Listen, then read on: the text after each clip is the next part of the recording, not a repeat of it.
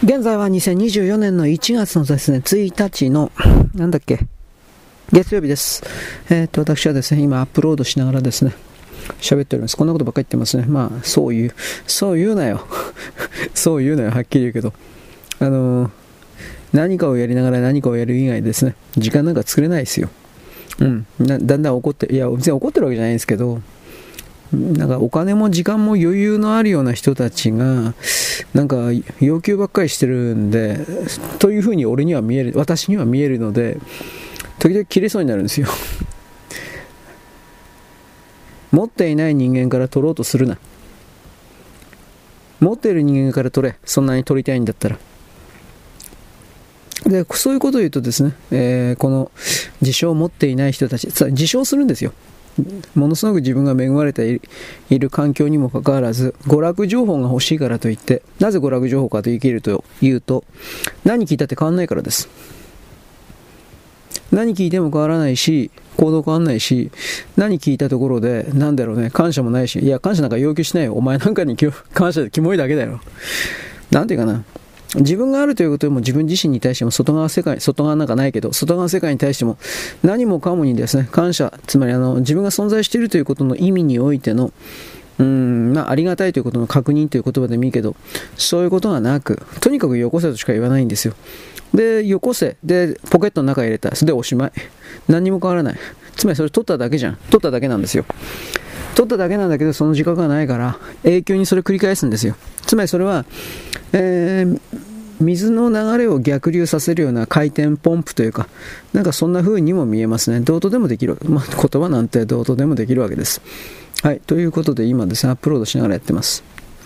ないものから取ろうとするな。私はないものだ。持ってない人です、私は。お金もなければ、えー、お金もなければ、エネルギーもなければ、情報もなければ、情報もまあエネルギーだけど、で、ないからじゃ、ないのか。じゃあ働いて俺のために稼げ。こういうこと言ってるわけです。持ってない人に対して言う人っていうのは。滅んじまえ。消えてしまえ。俺本当にそう思うわ。そんな奴らが多すぎた。この地球上においては。精神世界のあなたたちもそうなんですよ。精神世界に逃げ込んだら助かる免罪符。違うよ。自分がそのような奪い取る側の人間であるということをカミングアウトしてるだけの状態。私はそのように決める。いろんな意味でいろんなこと言いたいような気もしたけどいいや。僕の言ってることは常に見当違いだからそういうことを踏まえて、えー、ちょっと待ってね。あんまり真剣に取るなよみたいなこと言うけどどうなんだろうな。はい。えー、っとですね。えー、っと。なんだっけ？ああ、マガジンいる人だったっけ？もう何やってるか分かんない、本当に。えー、貼り付け、あ、間違えました。本当にもう嫌になってくるな。え、え、え、なんだったかな？破壊の10年かな？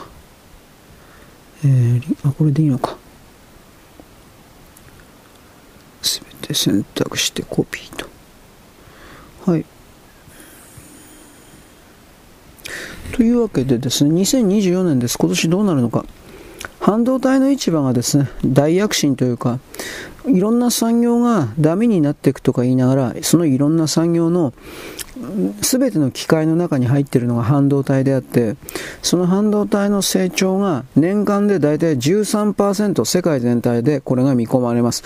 ほとんどは TSMC とかなんかそういうところなんだけど、あとそれらに半導体製造装置を販売しているような会社だとかそういうことになるんですが、半導体がですね、周回遅れの日本でも、それでもですね、半導体事業は、まあ古い半導体しか作ってないけど、それでも4.4%の成長が見込まれています。今年の2024年は。つまり、これからのさらに世界において、半導体という商売を持っていない国は発展しようがないんです。だから、そのことの観点において、あのラピダスと言われているものの考え方。こいつをどうあっても成功しなければ日本の成功なんて100%ないという理解をしないといけないということとまだきちんとやってもいないのにもかかわらずこのラピダスに関してやってもダメだダメだと言っているような奴らまあ大前健一とかなんかいろいろいるけどこいつらが明らかに中韓北朝鮮というか、あと極左共産党というか、そういう奴らの仲間であったということの理解を得るということ。で、なおかつ、心でやる気を失わせるということの徹底的な妨害工作を仕掛けてるんだということを、まあ、知るべきです。そしてそういう者たちに対して我々はどういう対処をするべきかということもあなたに問われている。昔だったらこんなもん内首、獄門、一家断絶、一家皆殺しなんだけど、今は生物学的にそういうことはできないから、だから私はよくあなたに認知、認識的に殺すということを言うわけです。実際に生物学的に殺したら牢屋に入るからね。テロリストじゃないし僕は。だけど、認知認識的に殺すというのはどういうことかというと、以後、そいつらの言説は読まないし、買わない。一番大事なことは買わない。お金につなげさせない。儲けさせない。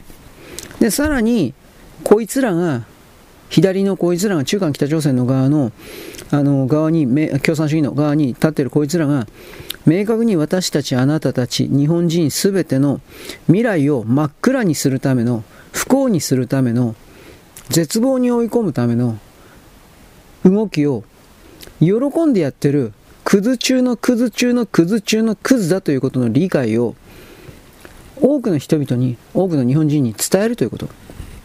だってそうじゃないですか。これらの口だけで生きてるやつっていうのは基本的には我々の名もなき庶民のゴミのように見えるゴミだけどね。毎日の繰り返しのルーチンワークから得られる利益の上にただ乗っかってるだけの浮き草ですよ。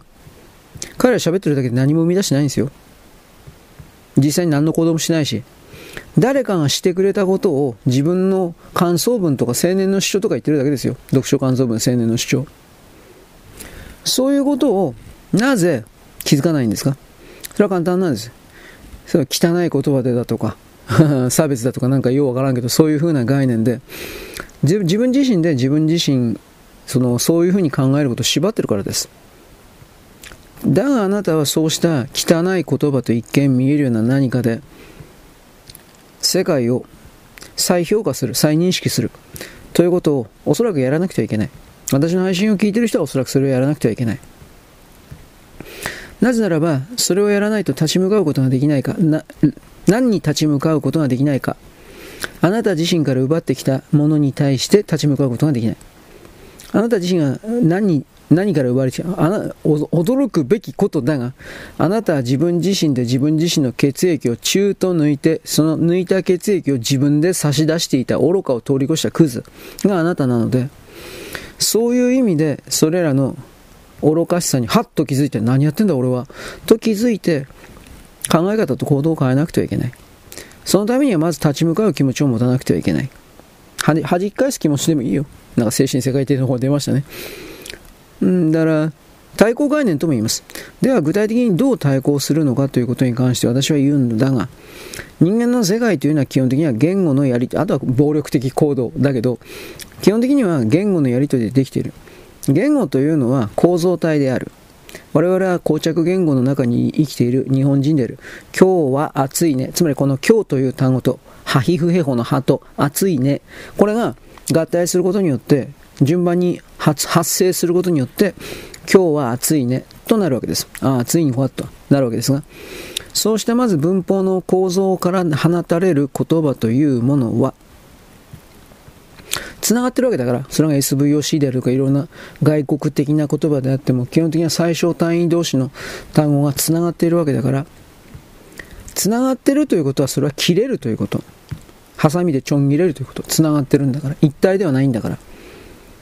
つまりどのような言葉で形成された、構成された文章、理論、概念、理念、道徳、何でもかんでもいいが、それは必ず切れる。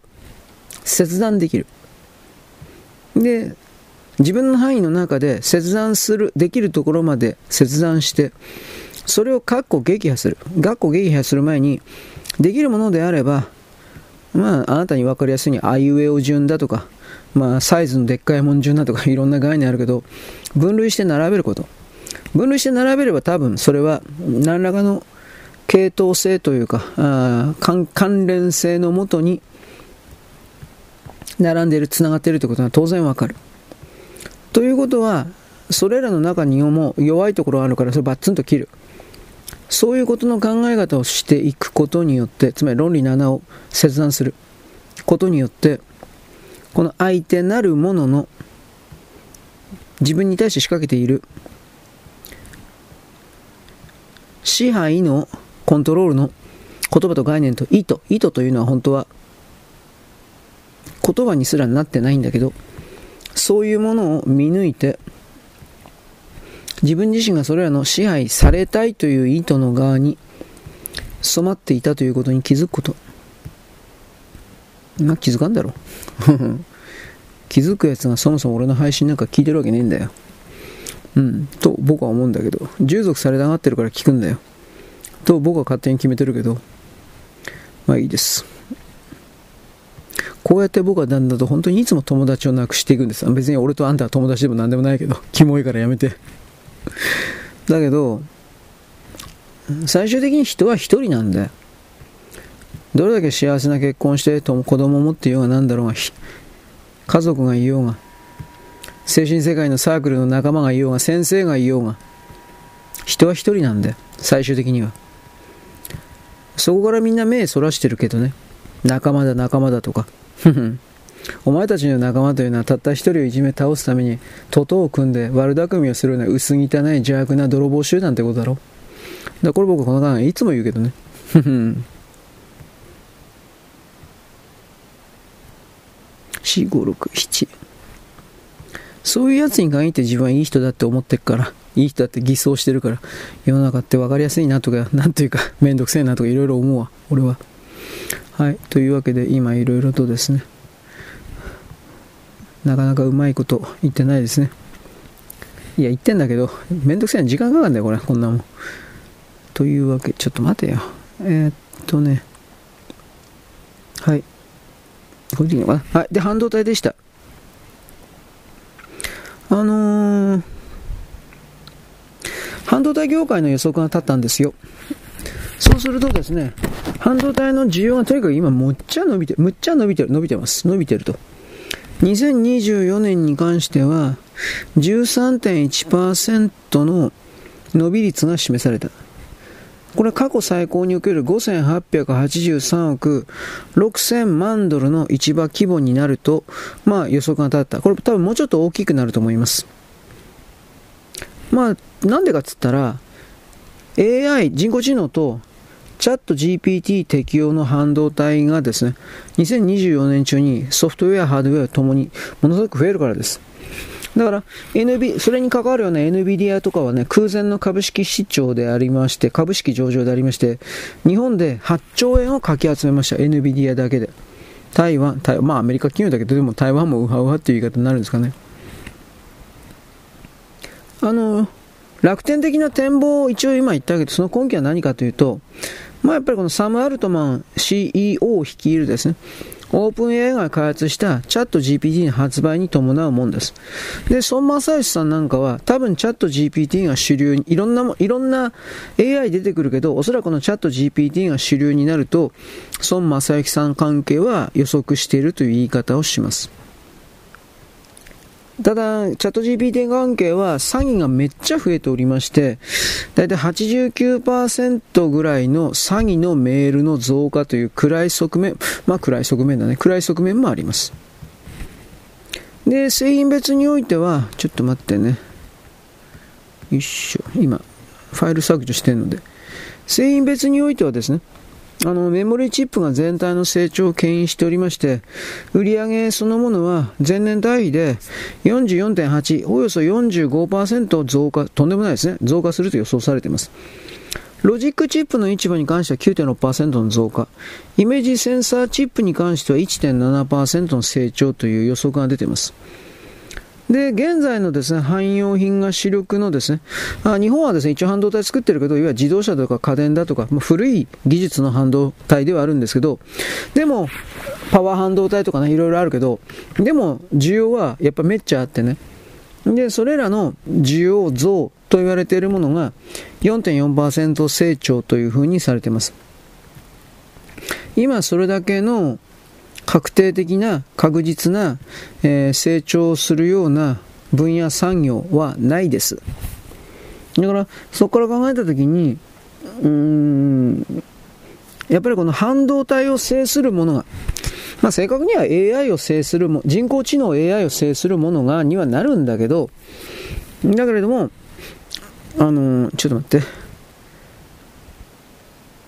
その人工知能 AI を高機能に、高速度に、広範囲に、そして高深度、深度というのは深度、深い度、高深度に、あのー、展開するには、超高性能の、あのー、CPU 関係がどうあっても必要なんで、だからそこから考えたときに、この半導体と言われているものの全てが必要になるんだということはきっと分かっていただけないですか？分かって、分かってくれるよね？君にはみたいな。一応言うんだけど。はい。だから、ラピダス関係云々というのは、いろんな妨害情報がこれから出ます。やってもダメだ的な。大体はそれ、それをやられたら困る人たちが言ってるんであって、で、まあ、ついでに言っときは、ラピダス関係で、この、わけもわからんとって、朝日新聞的な奴らがなんかできちゃう。こいつら、こいつらは本当に半殺しにしてもいいんじゃないこれ、本当に殺したら死刑になっちゃうから、半殺しにしていいんじゃないかなと、これ本当に思うわ。これがダメだったら日本、日本全部貧乏になってくるんですよ。貧乏になったらお前らの新聞なんか誰買ってくんだよ、お前。だから、こういう左の人っていうのはさ、なんだろう。自分たちの新聞紙のですね、えー、部数が下がってるということに関して、もっと真剣にならなくちゃいけないということの責任がゼロなんですよ、こいつらは。なんでかっつったら、世の中では私のようなですね、レベルの低い人は山ほどいて、そういう人たちは牛乳配達だとか新聞配達だとかいろんな配達だとか、そういうもんでとにもかくにも生計を得て、生計ですよ。生きてるということですよ。生計を得ているという人たちが現実にいて、新聞とかはもうはっきり言社用産業ではあるけど、結局これを、か、これに携わることによって、なんだろう、収入を得て生きている人がいるんですよ。ということは自分たちの部数が減るっていうことは、あのー、これらの印刷会社であるとか、販売、販売店であるとか、あと配達、配達員であるとかの人々の生活を破壊していくということなんですよ。で、彼らは、つまり記事書いてる奴らは、あのー、そんなことなんか一切考えず、売れる新聞という意味を全く理解せず、売れないのは社会が悪い。というふうに考えて、売れるための努力ゼロで、で、その状況下でさらに、あの、なんていうかな、自分の脳の中で何とかでなければならない、しなければならない。まあ、で、その、それら何とかでなければならない、しなければならないっていうことはそれが、儲かるもんなら別にいいんですよ。それで売れるんだったら。売れてないでしょう売れてないものを正しいとかって言っちゃダメなんですよ。売れてないということは基本的には売れないということは基本的にはそれはいらないということだからその人々に必要とされるような消費財、消費物資としての文章、それを構築するっていうことを、あの、彼は絶対やらないんで、それは自尊心とか対面とかプライドなんですか？だけど、それはあなたたち、自分、承認欲求ってやつでしょ？あなたたちを認めるあ、自尊心とか対面プライドを認めてあなたたちを認めるということによって、それも結構だが、それをやる側の、僕たちの読者の側にどんな利益あんの？利益ゼロじゃない？本当にそう思うんだけど、ちょっと待って。そんなことは言ってはいけないみたいですね。聞いてはいけないというか知らんけど。なんかね、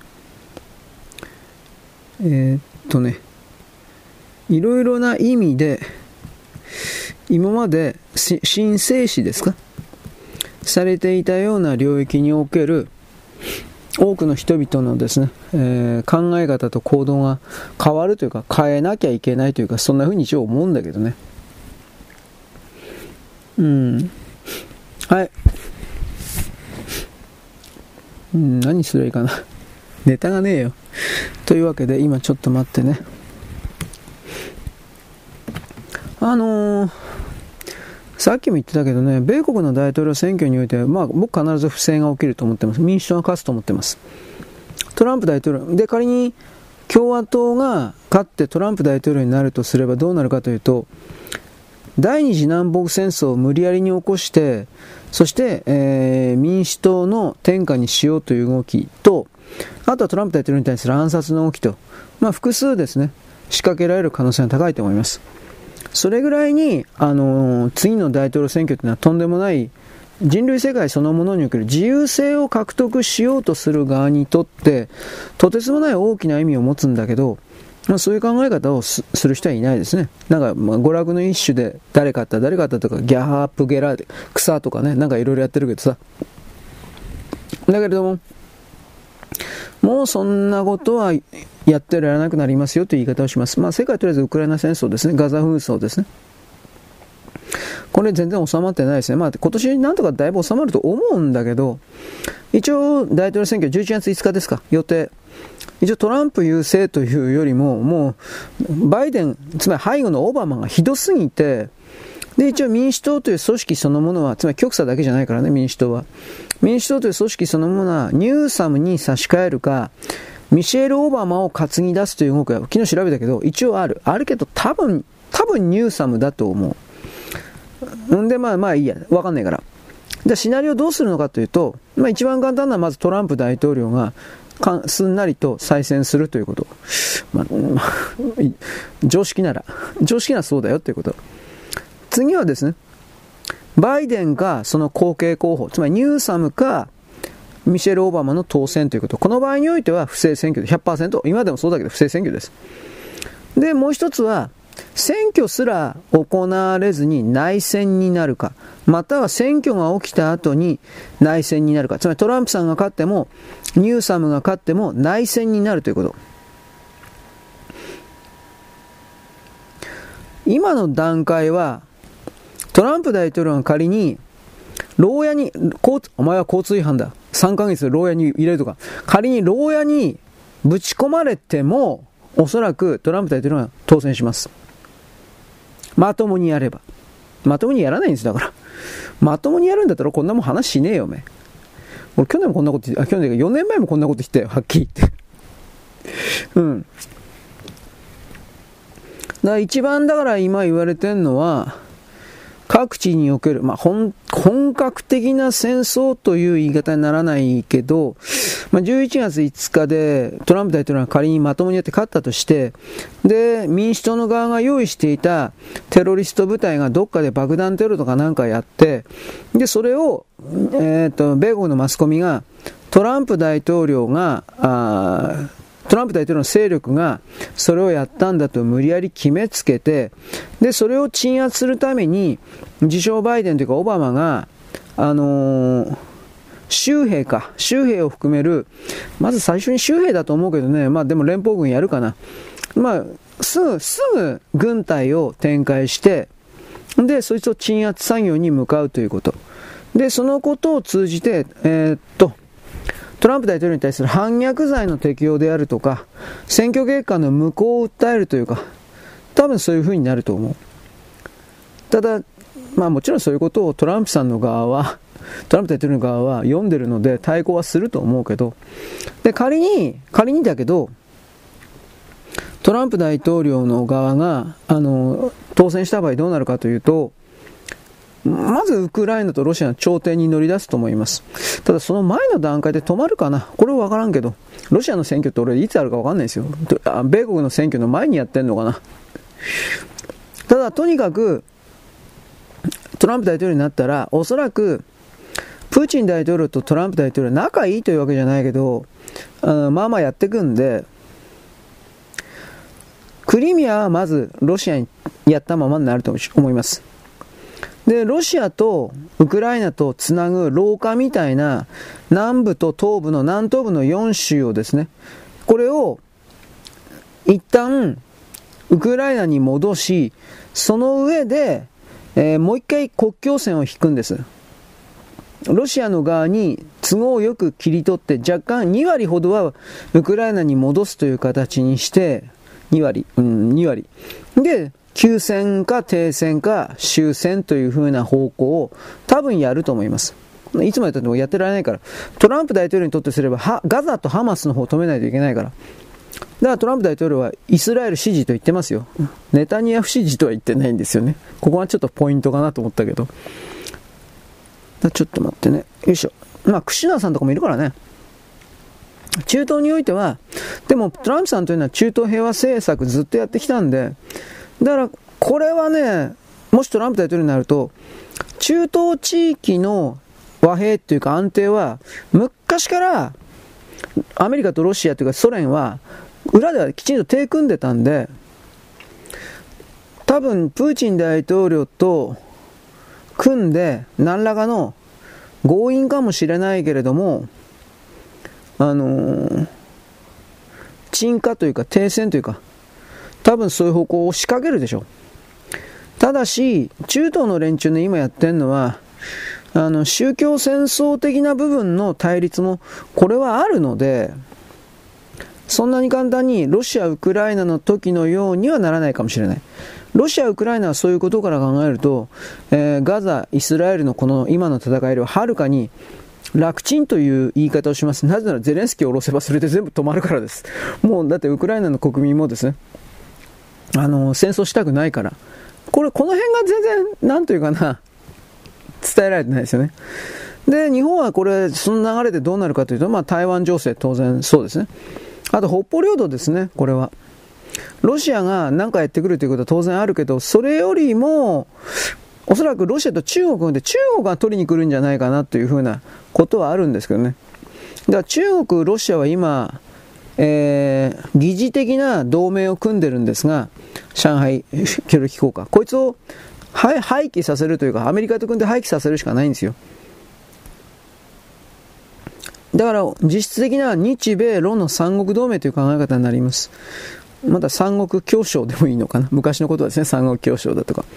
で、ここにインドを混ぜるということですね。そうすると、インドを混ぜるとインドは、あの、アフリカとも繋がっているという言い方になりますが、まあ、南半球地域、グローバルサウスですね。これを巻き込む形になるから、どうなるかというと、あのー、中、拡大していく中国を包囲網、これに対する傷、こいつを気づくことになります。ただ逆の意味ではこの中国包囲網的なものを、あの、日米ロープラスインドみたいな形におけるですね、えー、周りをぐるりと囲む国家軍的な何かをやらないと、間違いなく台湾は中国と常に落ちます。で、なおかつ、これやらないと、あの、北海道すらロシアに取られる可能性があります。ロシアが進駐する可能性があります。はっきり言うけど。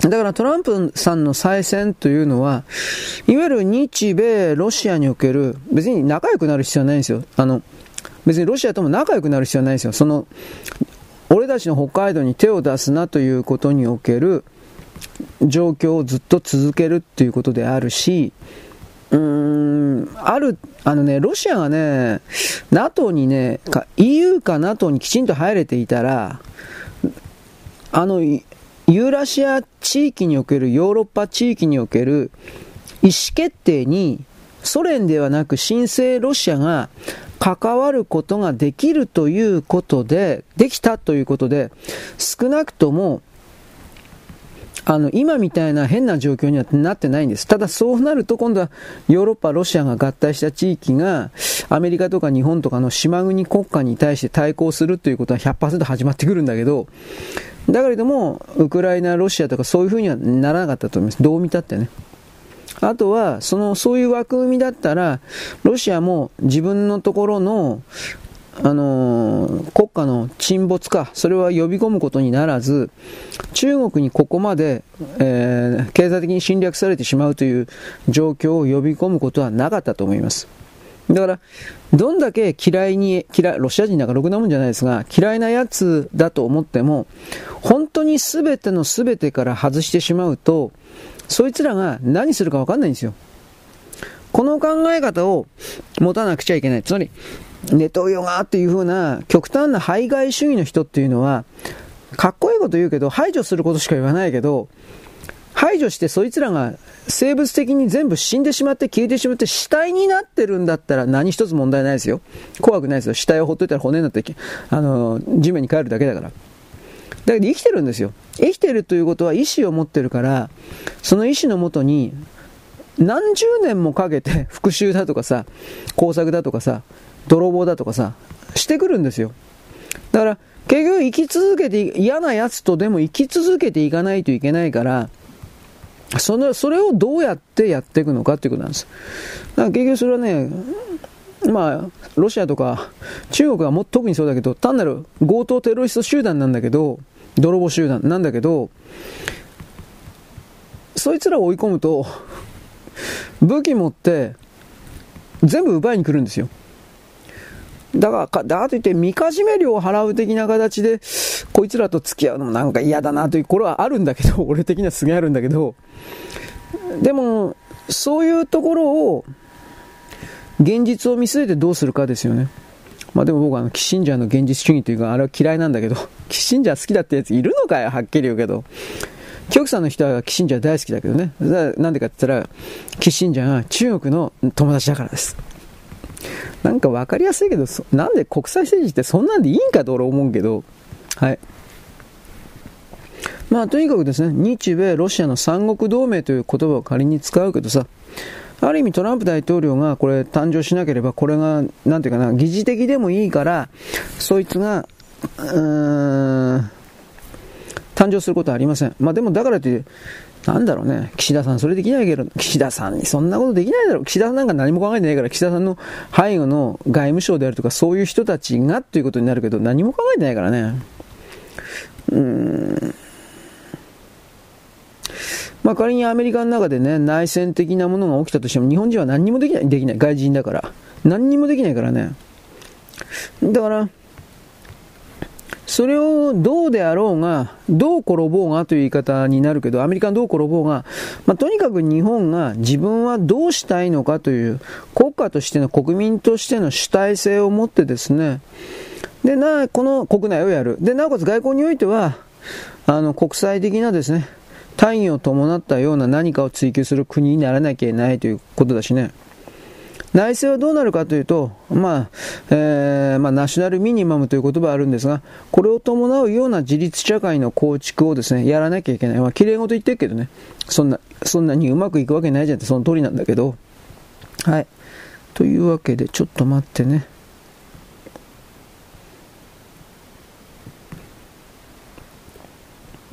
2024年というのは、とにかく世界にとっても日本にとっても間違いなく正念場になります。私は破壊の10年ということはあなたに伝えてますが、破壊の10年の最高頂点の年という言い方になるんですかね。うん。なので、ちょっと待って。ぼんや、まあ僕はいつもぼんやり、僕は自分がぼんやりしてんなと思うけど、でもあなたに対して、ぼんやりと生きてないでくださいということです。ぼんやりと生きてるとやばいよという言い方でもあります。気づいたら、えー、取られてるです。で、まあ、この場合において左側の言説、あと中国人、朝鮮人たちの言説、宗教関係の言説みたいな、特にコントロール支配の傾向が強いのはこいつらの言説という言い方をするけど、まあ、こいつらの言ってることはまず採用しないこと、基本的には。泥棒には泥棒の言い分はあるかもしれないが、そちらの世界の中に入り込んでしまってはいけない。何だったかな？人質、えー、なんか犯罪者の人質になってしまった人質の側が、なぜか犯罪者の連中と共感してしまって、えー、犯罪者の理屈が正しいみたいな形にいつの間にか知らないで洗脳されてしまうという。これ何ちゅう言葉だったか忘れちゃったけど、あるんですよ。そういう風になっちゃいけない。あ、だからミイラ取りがミイラって言葉だけど、まあこれもっとちょっとちょ意味合い違うけど、そんなもんかな。自分なるものは、日本なるものは、どっから来たのか、何を求めてるのか。うん。あなたは、これ何度も言うけど、あなたは自由性というか自由を求めてるのか、それとも、誰かの命令を受けて、あ、支配されたい、マゾ、マゾ？マゾなの？なんかあの、亀甲縛り的な、なんか縛ってほしいの？知らんけど。それは、ダメだろう。という言い方をするけどね。ちょっと待ってね。えー、っと、あ、これか。えー、ちょっと待って。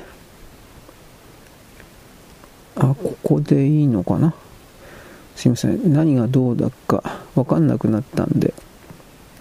えー、っとね。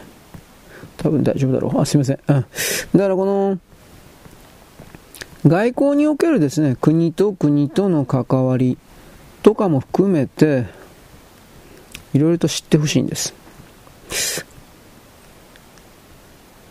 トランプ大統領が正義の味方みたいなこと僕は言いませんよ。もちろんあの人だって、あの、ディープステート的な人ですか？いわゆる支配層とはもちろん繋がってるでしょう。知り合いでしょう。知ってる人はいるでしょうという言い方だけど。だけれども、彼個人として私は、つまりトランプは、ドナルド・トランプは、アメリカ国民の貧乏人の側につくと宣言して、これ2016年よちょっと前、つくと宣言して、貧乏人の側につくと宣言して、売名行為と言われるうがどうであろうが、その言葉の通りに行動してきたわけです。一番大事なところはそこですよ。うん。なんかオバマみたいにね、綺麗事ばかりチェンジとか、バカ野郎、てめえがチェンジしろ、お前。というふうなこんな、こんな、イカサマ野郎たちに比べれば、はるかに誠実です。行動として。言葉遣いは、いや、あの人の言葉遣いそんな悪くないけどね。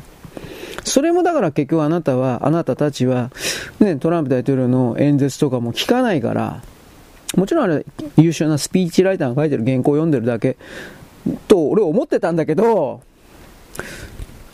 スピーチライター書いてないあの人が生で喋ってるのが、いく、だいぶあるんだって。俺知らんかったわ。あの、共和党大会？あの辺で、ちょっと待って。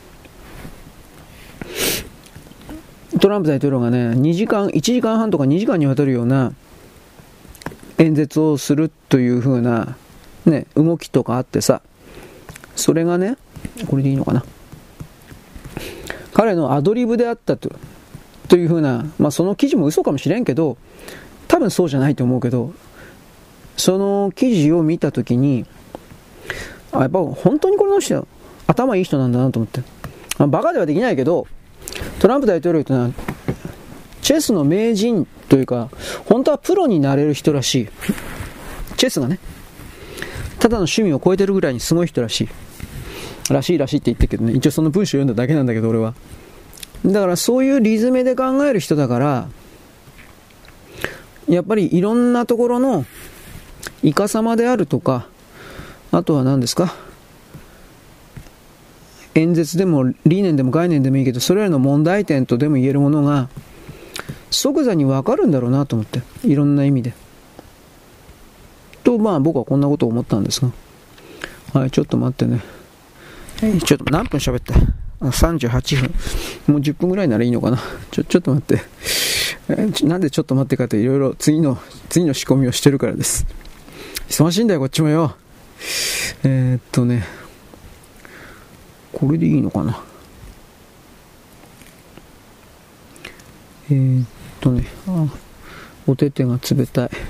今、自分の手でほっぺを触ったらものすごく冷たいので、ちょっと今びっくりしました。男冷え性だね。でも女の手の方が冷たいけどね、女、女は大体、男よりも体温が1度ぐらい、1.5度まで差が低かったら大変だけど、大体平均で1度ぐらい低いんじゃなかったっけ？なんかそれを思ったんですが、いや、ちょっと待っててね。はい。というわけで、あと10分ぐらいだったら、今、今度はネタをですね、あ、お手手ちびたい。ネタをですね、ちょっとや、あの、ファイル数をですね、少なくしておいた方が多分いいなと思ったんで、俺が楽なんだよ。うん。えー、っとね、今待ってね。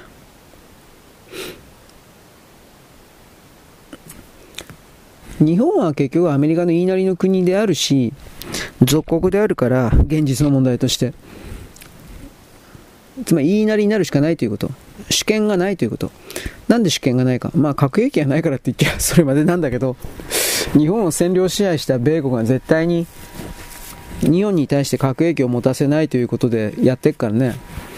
ただ、これに関してもトランプ大統領が誕生した時に、彼が、僕は今からバカなことをあんた何言ってんだこいつクズかというふうなこと言ったけど、思うけど、言うけど、トランプ大統領が靖国神社に参拝したらだいぶ変わるだろうなと思う。で、多分するんだよ。安倍首相の時にこれ結果があったそうなんだけど、うん、多分あったんじゃないかな。いろんな意味で。まあいいや、あと、それはその辺はまた後で言うわ。うーんとね、何これ。2024の DAZN って何？ファッションブランド？ダズンって何なんでしょうか？俺知らないんだよ、これ。世の中のこと知らないんだろ、ほんと。いつも思うわ。えー、っとね、明治安田、ああ、スポーツ動画配信サービスだって。月額利用料値上げしたけど、まあ結局、もう一回値上げするだろうっていう話。いや、まあどうかな。ああ、100万人契約数超えたけど頭打ちだったって。で、ダズンはサッカーファンの2、3200万と見積もって、2017年の放映権獲得時には目標400万人と言ったけど4分の1しか集まってないんだって。うーん、まあ、やめるしかないんじゃないかな。金払ってテレビ見る人ってどんどん減っていくと思うけどね。有料、有料文章とか有料動画って言われているものが、本当に、なんていうかな、残らなくなっていくというか、多分そんな感じになるんじゃないかなと思うんだけどね。単品で。ピンで、あのー、それ、その映像とか動画とかを売っていくっていうのが。はい、えー、これ大事かな？大事かな？どうかな？キリン、キリンホールディングがインドで一番搾りの製造に乗り出すんだそうです。インドではちょっとだけ、少量だけ輸出してるんだけど、インドで現地生産することで、インドでの販売拡大を狙っているという。どうなんだろうね。まあ、とりあえず自分でやってもわかんないから、インドのビール会社の B9 という会社に提携して、作って売ってもらうというか、なんかそういうことらしい。まあ、俺お酒飲まんからわからんけど、ビールってうまいですかね まあさ、すべての酒に対してうまいですかねって言って、俺それだから、まあだからこれは下校の人でないとわかんないよね、これ。酒飲まないから。うん、まあ僕は酒飲む人なんでな、アルコールが脳みそを死滅させるから、そんなクズとあの、ね、友達になってもしょうがないとか、まあそんなことは言ってるけど、どうでもいいです。えー、っとね、紅白歌合戦で放送事故が起きる。起きたの？知らない。そうなの？えー、っとね、なんか夜遊びがなんとかって言ったけど、な、何かあったのかな？えー、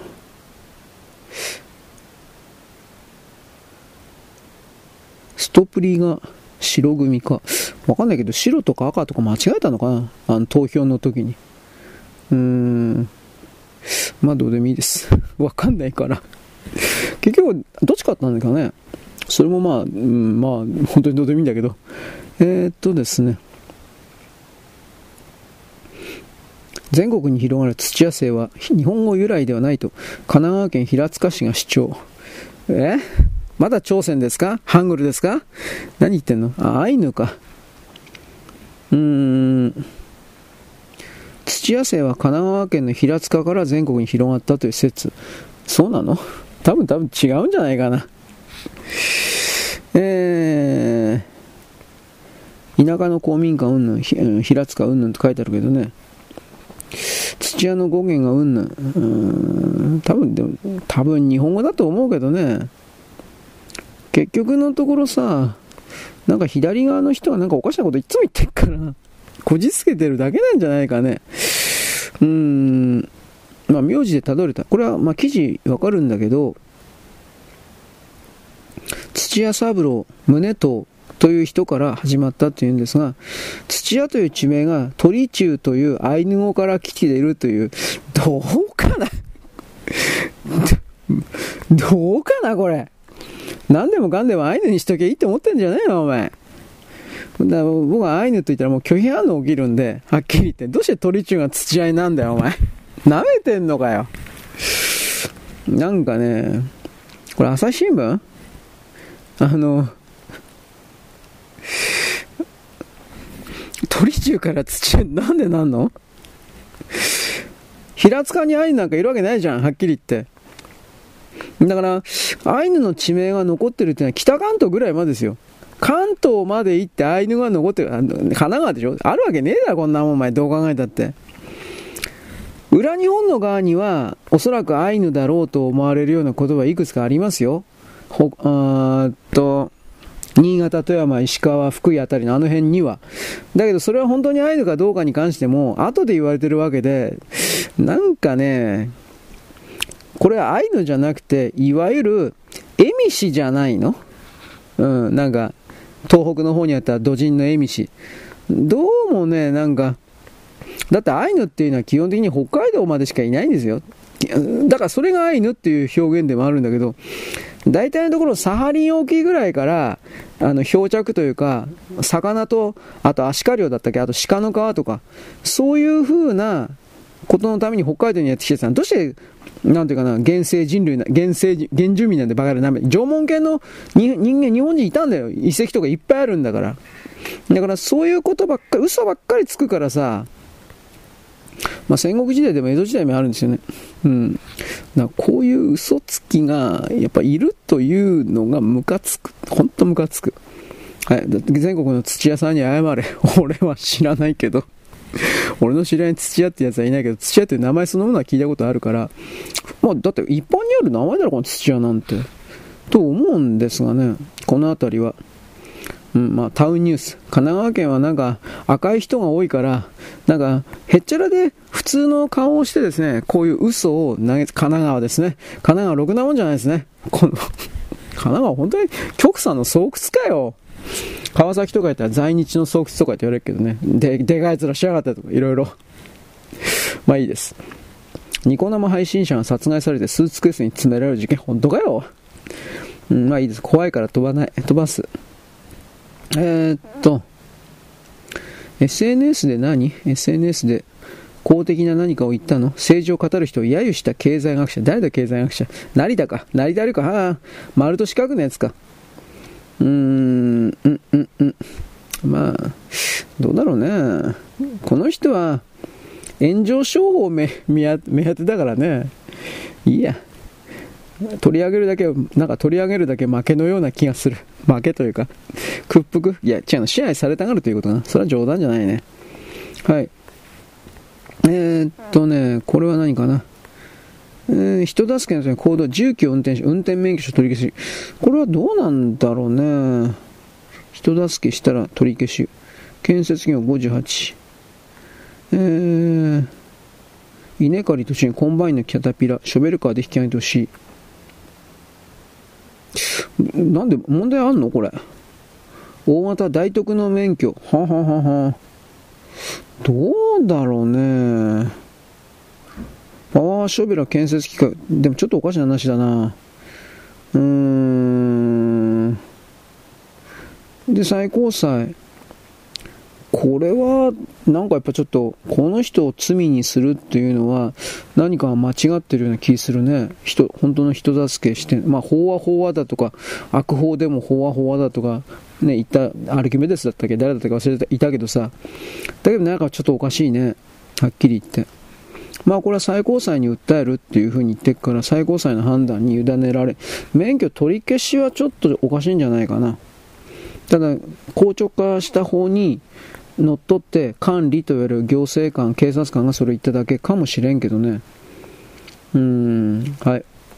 レンタカー会社から車を借りようとした F1 関係者王者。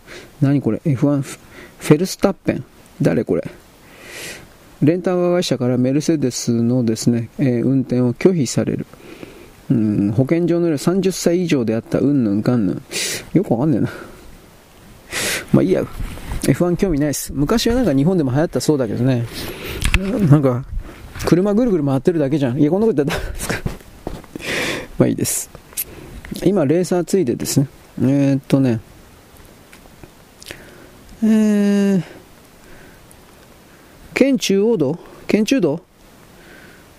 ああ、街道レーサー。うん、改造車と関係ない。まあなんか渋滞してるっていう話です。まあ、どっからどこまでっていうのはあるけどね。はい。飛ばし、あんまりどうでもいいって話。えー、っと、中国の製造業が、予想以上に弱くなってる。大幅に弱体化していると発覚した。PMI ですら、うん、数字、うん、数字が出てあの、製造業、購買担当景気指数。つまり、まあ、いろんな人が買わないという意味なんだけど、いろ、まあ、こうそうそういう言い方になるけど、全体でものすごく弱ってるということらしいですね。非製造業の PMI は50.4、50.2か、こいつはちょっとだけ上がってるのか。まあ、どっからどこまでってなるな。これ中国の数字だからな。だって経済に批判的なこと言ったら今、処罰される中国でこんな数字を出すということは実態はもっともっとひどいということじゃないですかね。うん。言うほど悪くないっていうふうにごまかしてるだけの数字に決、ま、見えますけどね。これは。多分嘘でしょ。はい、ちょっと待ってね。うーん。ちょっとお待ちくださいと。はい。各種記事。まあいいや。GDP6% 成長。あるわけねえだろ、バカ。えー、っとね、労働者の、何これ、労働者の利益を代表しなくなった労働組合？どういうこと？これがですね、えー、離れられている。うん、まあ、労働組合は誰のためにやってるかわからんからね。政治活動しすぎだからじゃないかな。実際に賃金を上げるための本当の働きをしてるんだったらちゃんと労働組合入ってるけど、組合費取るだけで仕事してないような労働組合やっぱあるみたいだね。全部っていうわけじゃないけど、善良なのはいるんだけど、ただ単に会合して、会合と称して飲み食いしてるだけっていうとんでもないのもやっぱりいるみたいだね。はい。まあ、どうでもいいや。えー、っとね、これは何？日本独自の規格よりも性能的に劣る、劣る、劣っている国際規格の採用が強行されたために、国内に死者が出る、続出するってどういうことなんねん。うーん。あ、タイヤが外れる事故だね、これ確か。うん。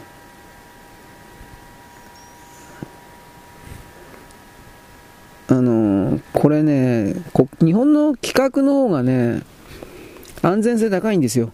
JIS はボルト1本に対してナット2つで固定するんですが、国際基準の ISO っていうのはナット1個で締めるので、1個じゃダメだろう。あのー、緩み止めナイトがないから、だから、緩み止めナットないから、トラックのやつ、走ってるうちに、えー、っと、左、左回りかな？右回りでやってるのかな？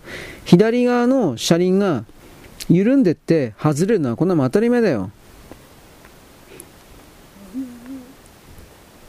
100キロぐらい走ったらね、いちいちね、締めな、締めにはいかんので、うーん、どうかな？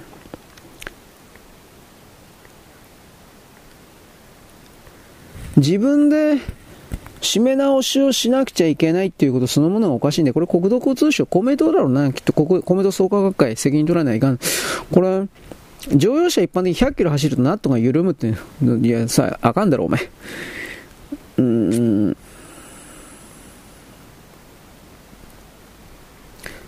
まあ、どうかな。ススプリングワッシャーとか、はめれば一瞬いいかなと思ったけどね。スプリングが、あんまり効かんという話もあるんでね、どうだろうな、でも、スプリング、トラックだ、トラックみたいなでかいやつだったらダメなのかな。この辺はわからんけど。うーん。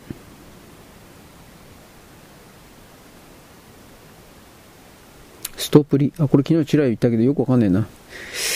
うーん。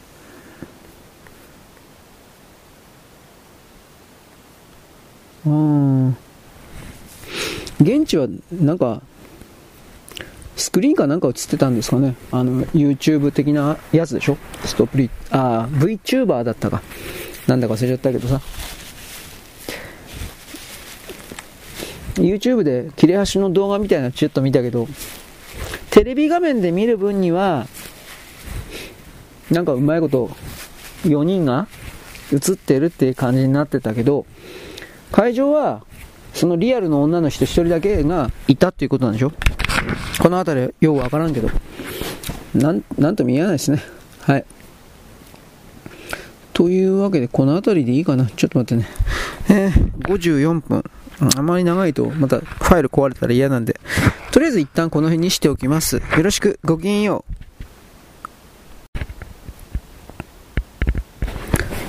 う。現在は2023年のですね、なんだっけ、1月1日ですね。あ、2024年の1月1日です。はい、キリがない。もう修正してらんねえというか。えー、っとですね。台湾の総統選が13日です。で、来清徳さんの支持率が33%です。で、国民党と民衆党という2つの野党が後を追いかけているということになります。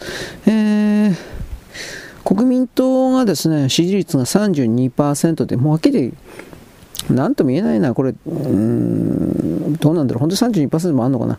まあ一応この、国民党と民衆、野党2つあるんですが、民衆党というのと国民党というのは結託するという形になると国民党が勝ち、うんどうかな、勝ちますが、これはどうなるんでしょうかね。で、一応、来世徳さん支持率33%ということです。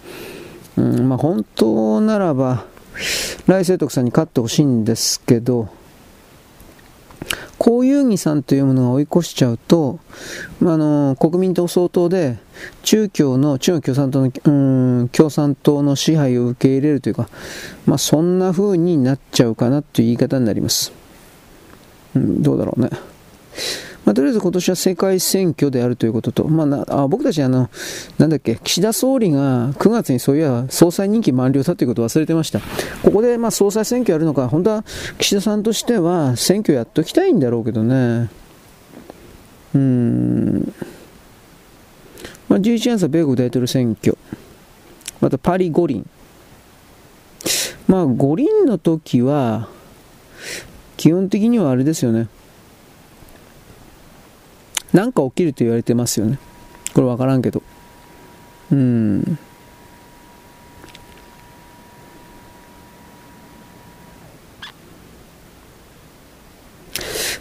まあ、台湾の人は普通に考えれば自由を求めるという方になると思うんだけど、経済的にはですね、あのー中国とつながることを求めてるような親中やっぱいるんですよね。うーん左の人たちは戦うな戦うなで、まあ、中国の秩序の中に入れ的なこと言うけど中国の秩序の中に入ってしまうと基本的にはそのこの左側の人たちを含める自由な言論ですか？あの人たちは本当に好きなこと言ってるけどそれすら全部その制限されてしまうんだっていうことが分かってて言ってっからね。うん。だからこの辺りがねでそういう人たちに限ってっていう言い方になるけどアメリカに、アメリカのトランプ大統領を応援するとか、なんか言ってることと、なんかあれがめっちゃくちゃだなと思うけど、日本は自由性を求めてはいけないんですかね？そういうことを言う人たちっていうのは。だからやっぱ僕はそういう彼らの態度を見ていて、行動を見ていて、あやっぱり金のためだけでやってるだけなんだろうなっていうふうな、やっぱそれを思いますね。うん、まあ、誰と生活しないといけないし、特には口だけで生きてるっていうのは、そういうふうなね、都合のいいことをその時その時言うしかないだろうなと思うんですよ。はい。で、今、記事を探しています。えー、っとね、まあ、中国人たちが、うん、日本に逃げてきてるだけで、世界中に、カナダにもだいぶ行ってるそうだけどね。あの、ただ中国の景気後退はね、日本のレベルでも、いわゆる中国系のお客さんの受注というものを受けていたような会社が、本当に減ってるみたいだからね。うん、経済のおかしさを、ごまかすには、やっぱ戦争が一番簡単ですよね、それは。うん。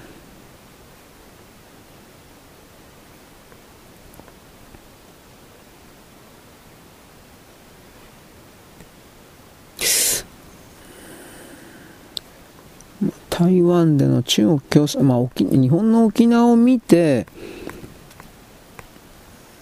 沖縄のほら、デニー玉城とか、沖縄タイムズとか琉球新報とか流れの言動とかを見て、内部に中国がいない、中国の工作がないって判断することそのものがありえないってわかるでしょう。だから日本、日本ですらそれだから、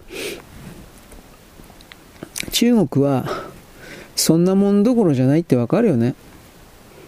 ああ、台湾はか。台湾の内部は。それはもう昔から中国共産党のスパイだとか協力者が、これ本当に山ほどいますよ。うーん。まあ、だからいろんな考え方あるけど、中国人の中から中国を4つか5つぐらいに分割して連邦国家的な形にした方が効率が良くなるっていう風な、まあそういう都合のいいことも言ってますよね。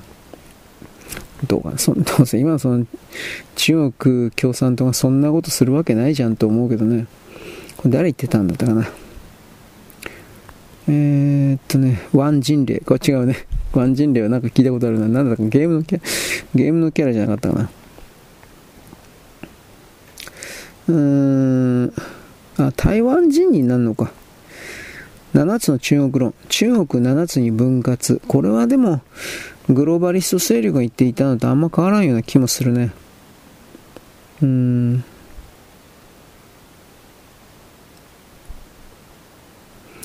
具体的にでも、まあさ、民族とね、民族と言語っていう風な考え方で捉えるんだったら、やっぱその、中国という地域が一つの中国を強弁、強く言い続けるのは、まあ、無理だと思うけどね、というのは僕の見方ではありますね。うん。まあ、あとは、簡単に米国に飛んで、トランプ大統領に対してどうのこうのですね。異議申し立てうんぬん。うん、メイン州です。これメイン州本当にどうすんのかなうん、トランプ大統領ね、出さないっていう風な。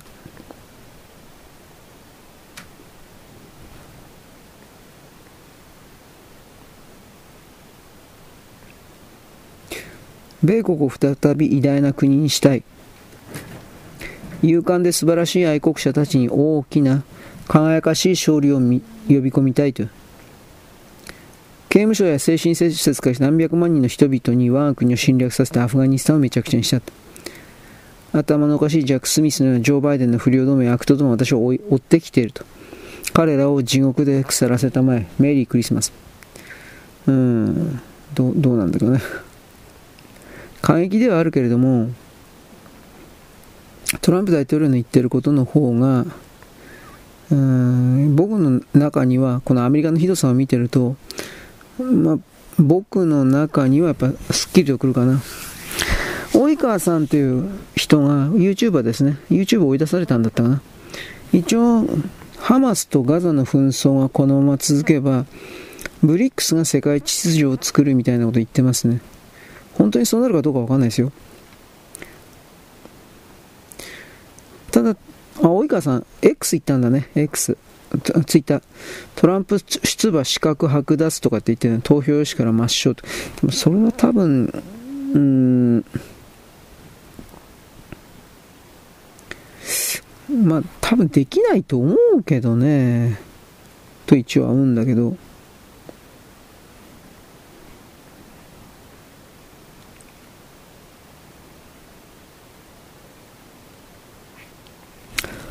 結局のところさ、民主党の側としては、準備をしてるのは間違いない。昨日も言ったけどね。トランプ大統領ですね、予備選出馬認めさせないとかそういうことは煙幕なんですよ。間違いなく。で、それを受けて、なんていうかな、不正選挙のハードウェア構築というかシステム構築をやってると。この見方をしておくべきなんですよ。何度も言ったけどね。うん、本当酔った奴らだな。んでこんな支配というか、独占というか、コントロールというか、そればっかり求めてんのかな。まあ、ある意味ちょっとゾッとする奴らという言い方にはなるんだけど。うーん。はい。というわけで、ちょっと待ってね。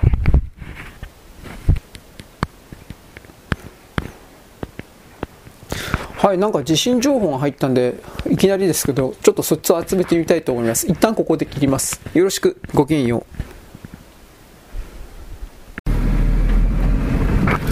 現在は2023年の、あ、24年の1月1日のですね、月曜日です。新年早々ですね、もう大変な目に遭いましたというか、俺があったというか、その石川県の人は大変目に遭いましたですが、えー、っと、4時ぐらい、今日の1月1日の4時、4時10分ぐらいどっかその辺？ちょっと詳しくないんですけど、4時ぐらいにですね、石川県の能登沖、まあ海底だと思います。震度はまだわからんと言ってましたが、そこでドカンと地震が来まして、で、石川県の輪島というか、あの辺時点で震度7って書いてあったからすげえなと思って、7はちょっと正直想像もつかない。で、その周辺において北陸地方は震度5、5 6とか5だとか、うん、まあ5でも大したもんね、大変なもんですよね、正直言うけど。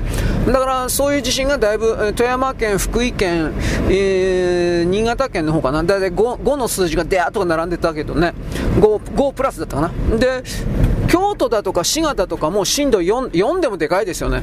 だから5、4あたりがだいぶその石川県を中心として、えー、紀伊半島でいいのかな、あのー、奈良、京都、あの辺、琵琶湖、あの辺までぐーっと来たという言い方になるでしょうね。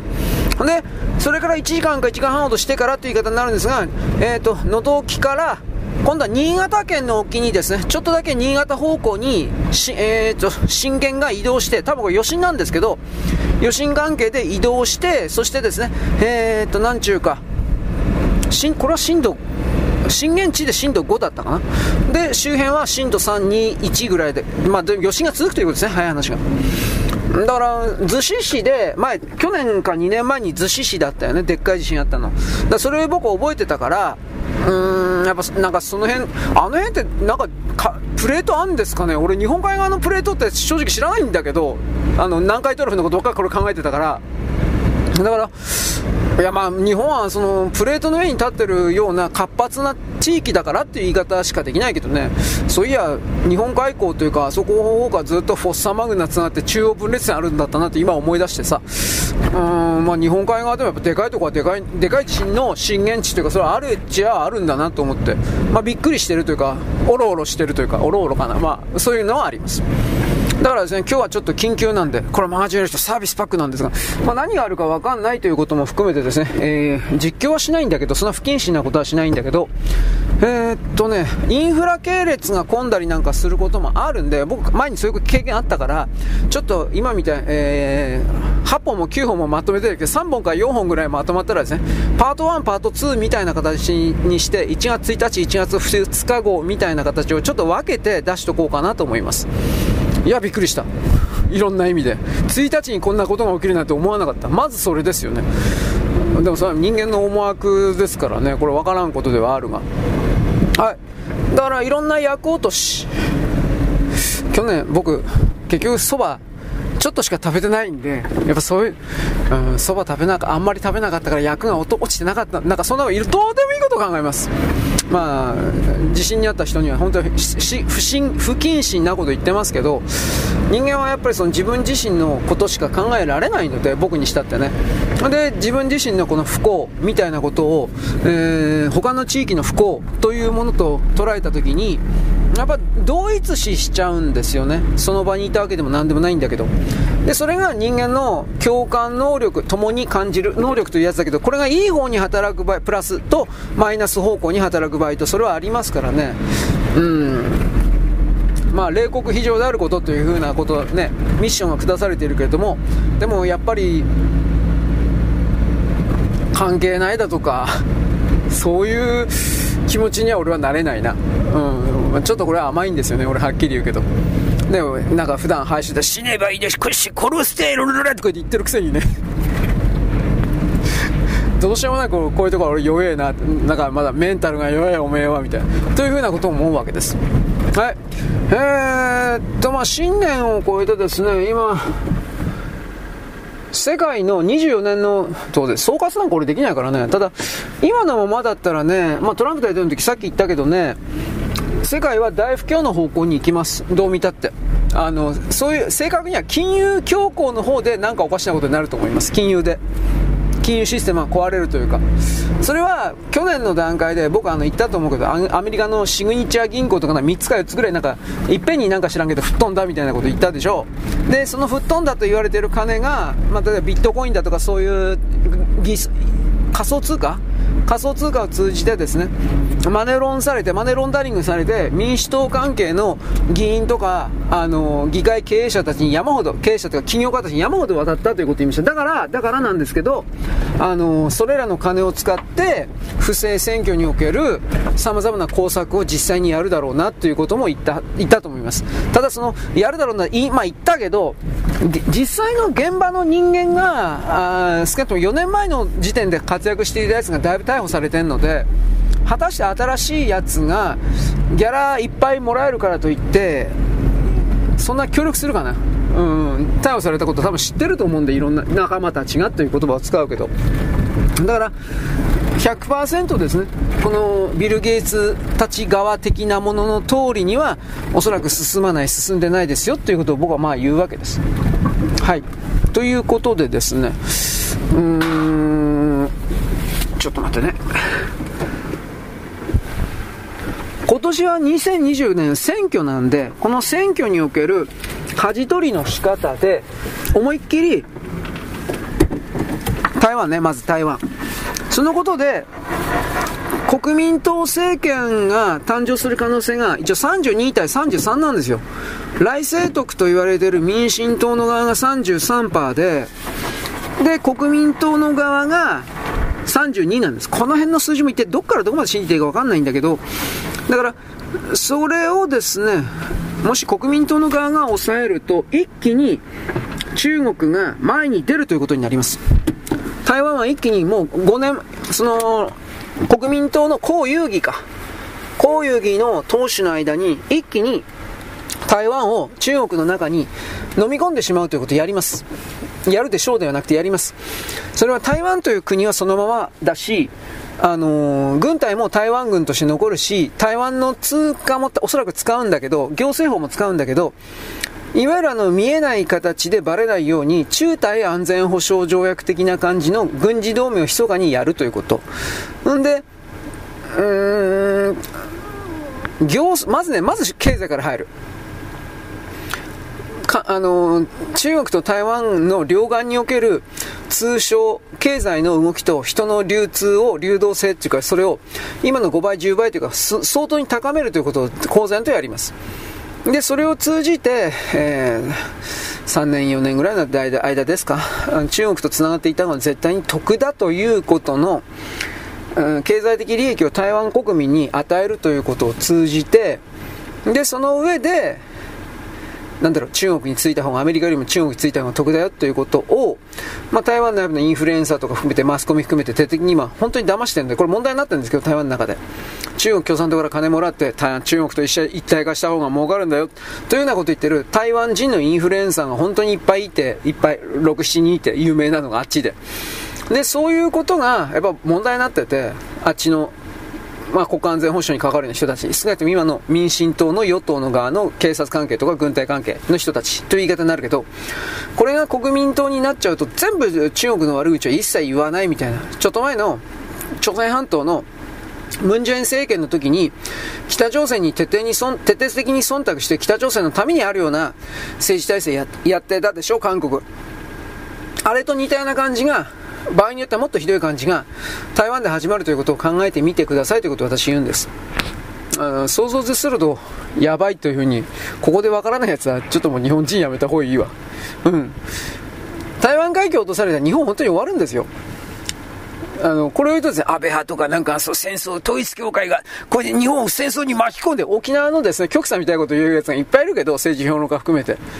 だけど、あのー、それは違うんです、やっぱり。自由を求めているということに関しては、こんなことは僕本当は闇雲に使っちゃいけないと思ってるんですが、戦う自由も、それはやっぱり与えられてるんですよ。従う自由も与えられてるか知らんけど、戦う自由もあるんですよ。で、戦う自由っていうのは別にナイフ、鉄砲、爆弾、ドカンドカンというそういうのもあるけど、また、ほとんど相手を騙す。認識戦、認知戦、やる気をなくさせる。今ほとんど相手のやる気をなくさせる、騙す。こっちの方なんです。これを見抜いて、その上で、あのー、立ち向かうというか、お前らな、お前何嘘ついてんの？という風な感じの、立ち向かう自分を見つけていただきたいんです。何をどうしたって。これ僕本当にそう思います。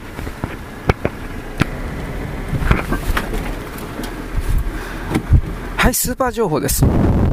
マンネリですね。あのー、1日です。もちろんやってるスーパーありますよ。僕行ってきました。んで、あのー、来客用にあんこの熱帯スを買ってきました。あんこ、うん、和菓子っていうのあれ、なんて言うんだろうか。あの、色のついたあんこで、なんか、鶴の形作ったり、亀の形作ったりみたいなやつ。どう言っていいのこれわかんないけど。そう、そういうやつを買ってきました。おじゃん、あの、お客さんに出すやつです。俺は別に食わねえ、こんなもん。うん、でも美味しいんですよ。まあ、余ったらたまに食べるんですけど、もらうんですけど、まあ、あんこだなと思うけど、まあまあ美味しいですよ。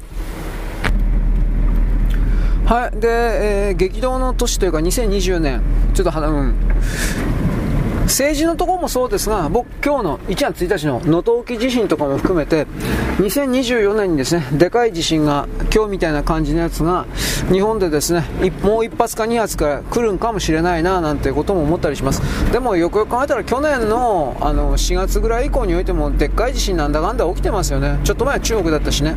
今回のその、能登沖のそれっていうのはその中国のあれどこだったっけ？何省だったか忘れたけどでかいでかいの起きたでしょ？先月か先々月。そういうものとプレート的にやっぱりなんか関係してんのかななんて漠然と考えます。地球の地面の下のことは正直人間には分からんのでそうなのかなって想像するだけなんですけど全く無関係ってことはないでしょうね、うん、プレート的なものは基本的には全部つながっておりますから。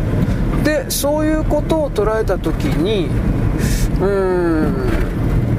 まあやっぱ政治ですよ。政治の部分。人間がどうのこうのの部分がやっぱり気になってねそれ何かといえばあの大統領選挙云々ですね。基本的にはですね今のままならどう考えたってトランプ大統領勝ちます。だけど僕はこれ去年ぐらいからずっと言ってるけどどうせ負けさせられるというかというふうなことを言いました。だから僕は逆張りというかですね根性腐ってるのであなたが主流派の考えをただ単にぼーっと言うんであれば私はですねそうでなかったら困るよねそうじゃない場合は何があるかねというふうな形で物事を捉えますとすると不正選挙しかないんですよ、やっぱり何をどうしたって。不正選挙で勝つ、なら不正選挙ならそのやり方はどうするのかっていうことでドミニオンはどうとかって言いました。で、じゃあ実際にそのドミニオンとかを含めるような既存のね、2020年の選挙の時にあったそれが、あのー、何が起きたのかとか、そういうことをつぶさに、それなりに検証した時に、これと同じ、あの時と同じことが、また若干のサイズは変わるか知らんけど、あの時と同じことが多分起きるんだろうなと、起こされるんだろうなと。だから各州、各州においてドミニオンの禁止命令みたいなもの出てませんよというふうなことを言いました。うん。で、そこからさらにですね、あのー、関係の州務長官であるとか、まあ、あの法律関係的な人たちがなんだかんだ言うけれども民主党関係のオバマと仲良しみたいな人山ほど隠れてるとか居座ってるということも言いました。つまりこれらの人々がどんな悪いことをしてもつまり不正な手段をしてても民主党一党独裁化州国にしたいという動きをやっぱ進めてるというふうに捉えざるを得ないわけです。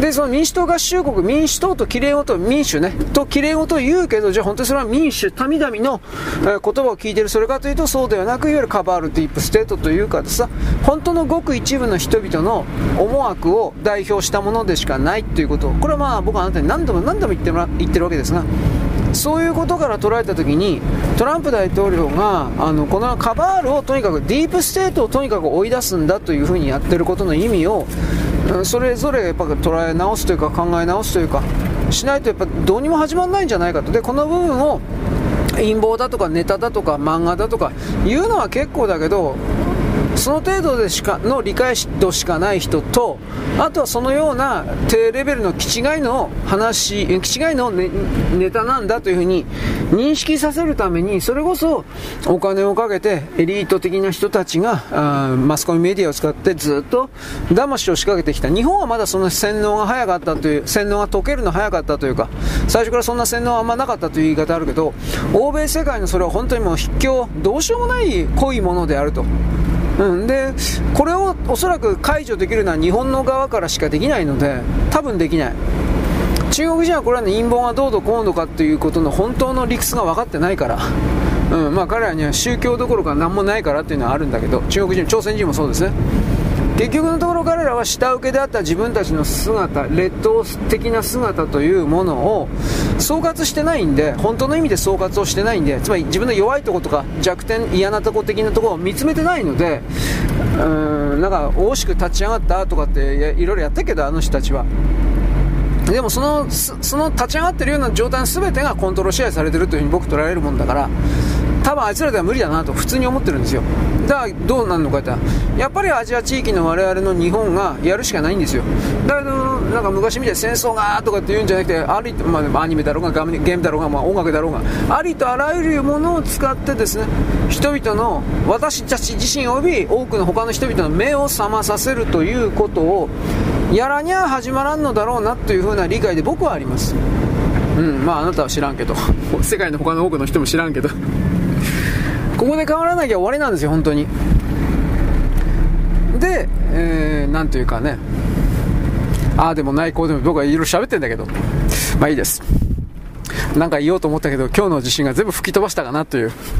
正月に地震あるかよと思ったけど、そういう、こんなことがあるはずがない、あり得るはずがないという常識を吹き飛ばすという意味においても、1月1日に地震が起きたということは、ある意味、なんか意味のあることだったかもしれないなという言い方を私はしておきます。よろしく、ごきげんよう。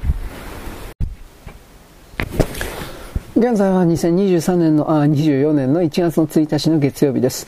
僕はですね、あの、地震の石川県の地震関係のですね、情報を集めているというか、まあ、集めんでも、まあ、見ている目に入ってしまうということなんですが、大変なようですね。震度7らしいですね。ものすごい地震です。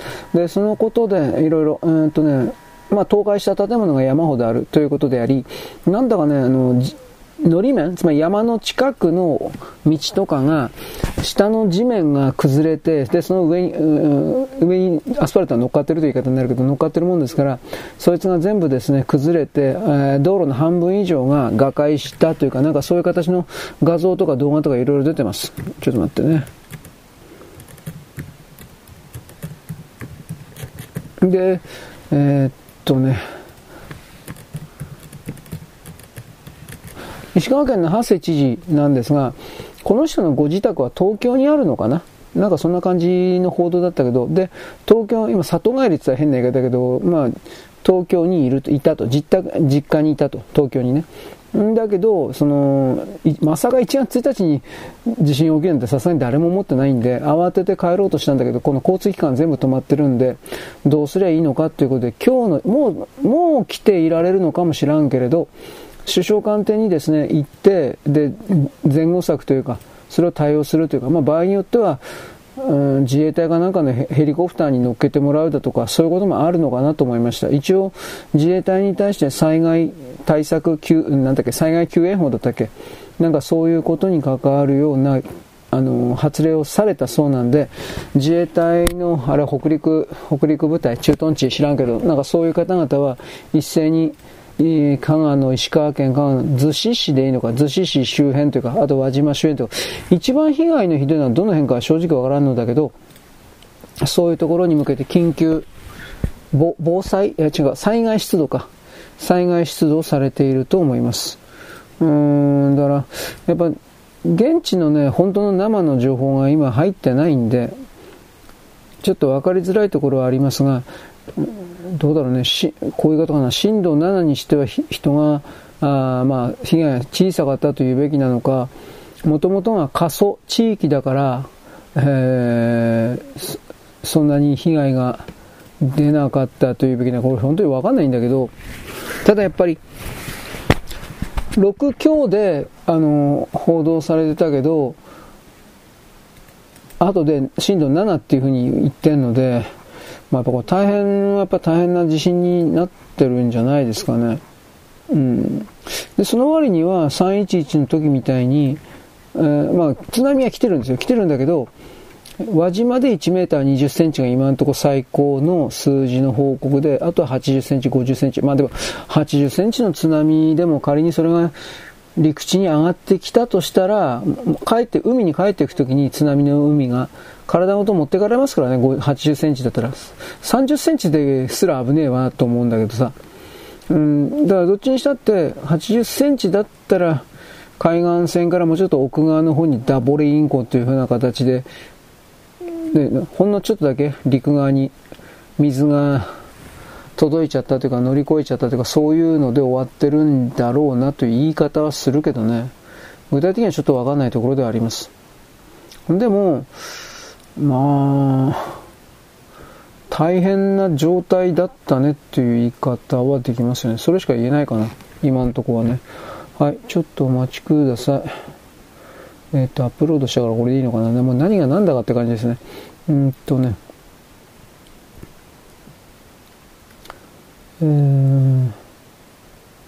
これなんだかよくわかんないな。これ何のゲームだよ、これ。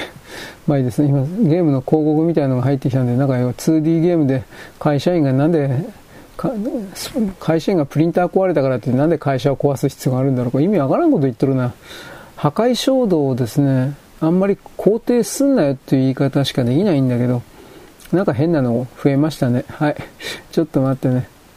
ということで、え、っと、まあ、大きな災害的なものがこれからもやっぱ起きちゃうんでしょうね。そういう言い方でしょうねとあなたに聞いてもしょうがないしね、俺だってわかんないんだけどさ。うーん、まあやっぱ個人的にね、1月1日ってのはこういう僕の見方、これなんですよ。日本人の総合意識として、2月の3日というか、旧正月というものをスタート地点と見てる人そんなにいないから、やっぱり1月1日というのは、今日から新しい年が始まる晴れの日なんですよ。えー、なんか、お祭りのことを晴れの日とかなんか言うじゃないですか。俺は詳しいこと知らんけど。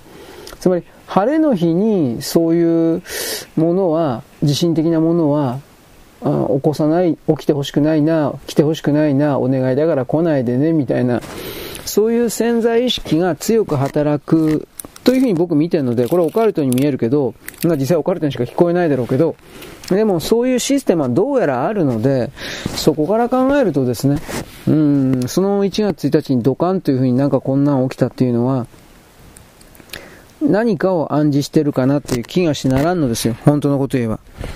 うん、だけど、まあ、証拠の提示というかですね、こんなもんに証拠の提示も何もないもんだけど、でもやっぱりね、気になる動きでした。僕個人としても。はい。日本海側におけるいろいろな人々は、1週間、2週間ぐらいの間ですか、前の逗子地震の時も、1週間、2週間の間で、あのーありましたんで、余震の、割と大きいのがありましたんで、やっぱ警戒してほしいかなと思います。今日の時点でもうすでに、あの、震源地が若干、さっきも言ったけどね、新潟寄りの方向に移動してるというか、そんな感じになったんで、えー、石川県能登沖における震源は、多分これで大きなエネルギーの解放がなされたんだろうなっていう言い方には一応なります。ただ、まあ、その後がわかんないよね。逗子市の時も結局、逗子市の地震の時も、あれでやっぱり石川県のあの辺の断層あるかどうか知らんけど、エネルギー解放されたと思ってたんなら、1年も、1年ぐらいしてからか。のうちにこれだからね、やっぱり、うーん、何回取れば近いんかなと思って。あの、本番のでっかいのが来る前の段階においては、ちょっと離れた一見無関係に見えるような地域の地震が、なんでかしなきゃやっぱ起きるんですよ。だから、そういうことの予兆というか、いろいろあんのかなと。こういう危惧、懸念を私は持ってしまいます。はい、とりあえずよろしく。ごきげんよう。現在は2023年のですね、えー、っと、1月、あ、2024年の1月の1日のですね、えー、と、月曜日であります。えー、能登沖の地震がですね、大変なことになっているという。僕はあの、後でですね、見たんですが、ビルがですね、何階建ての？ビルぐらいかな、ビルというかマンションというか、なんかそんな感じ、10階 ?20 階もなかったと思うけど、なんかそんな感じのビルが、そのままの形で横倒しになって、ドーンと、まあ横になってました。倒れたということですね。あの、ビルそのものがバキッと割れたとか、そういうことではないんですけど、そのままのビルの形で横倒しにドーンと倒れたということ、あれ、本当に中の人大丈夫かなと考えてもしょうがないないけどね、本当にそれを思いました。うーん、一応なんか外側から大丈夫ですかとかいろんな声をかけてるそうなんですが、いえ、まあ返事がね、いやどう、どう返事があるな、以前に。今日月曜日、あ、まあ、でも会、会社勤め的な方、まあ会社かどうかもわからんかったけど、会社勤め的なそれでもないだろうしね、どうなんだろうか。まあ、声がなかったということらしいです。ちょちょっとというか、だいぶ心配なんだけど、どうにもならんからね、これは。はい。とりあえず、本当の情報があんまり伝わってないですね。これはやっぱり、うん、今日の夜明けて明日以降でないといけないんじゃないかな。一応ね、あのビルとかそういうもの、街だけじゃなくて、それにつながるようなアクセスですか。その道路の部分とかも、うんだいぶ壊れてるらしいですね。いくつかの、あ、ちょっと待って、これ違う。いくつかの主要幹線道路で山山道にあるような感じのやつが、アスファルトの分大丈夫なんだけど、アスファルトってほら、土森の上とか地面の上にアスファルトをほら、引くというかやるでしょう。その下の地面の部分が崩れちゃってずららっと下に落ちちゃったら、あのーまあどうにもならないわけです。で、実際そんな形で道路が4分の3ぐらい、えー、なんか半壊しているという画像がいくつか出てました。山側の道路でしょね、あれ。石川県のどっかに進むようななんか道かなと思ったけど、詳しくわからん。うん、だから、1月1日のこれっていうのはやっぱなかなか、1月1日からこんなこと起きるとは思わんわな。普通の常識で。うん。えーはい、えー、っと、これはですね、中国のなんかあの、不況の数字ですか。これがやばいよというふうなことを言いながら、それでもギリギリの線を、うん、維持するというか、これぐらいはあるだろう的な形の嘘の工作を仕掛けてるような記事の話なんですが、中国もこんなことばっかりやってるからダメなんじゃないかなと思うんだけどね。うん。はい、今見てるのはさらに、えー、っと、労働組合に入っていても何の意味もないんじゃないかというですね、うん、入ったところで組合費ばっかり取られて、何にも本当の意味に送る賃上げですか？自分の賃上げ及びというか生活の向上に役に立ってないじゃないかということで若い人が離れてるっていうかなんかそうみたいですね。うん。ちょっと待って、あとはこれ、えー、トラックのタイヤの左側か。左側の車輪がね、あのー、走ってる間に脱輪するっていう、結構2、3年前から出てきましたよね、これ。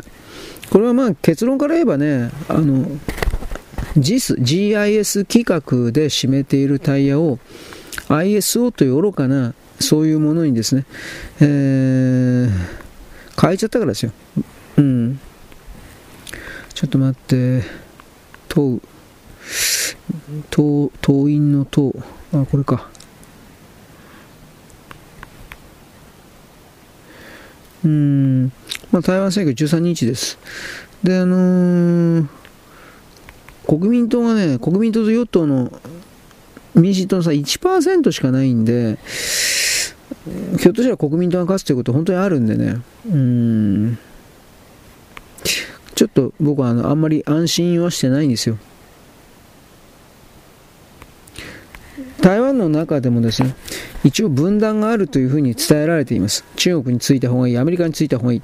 だけど、それらの情報そのものが嘘で、あのー、なんていうかな、誰もそういう、何も思ってないというか、にもかかわらず、中国の息のかかったメディアがそうした嘘を投げつけてうーんまあ対立構造の結果としてちょっと待って対立構造の結果としてえー、最終的に中国が勝ったというようなフィクションという言い方が、これをやりたいんだっていう、そういう説というか、情報は出てます。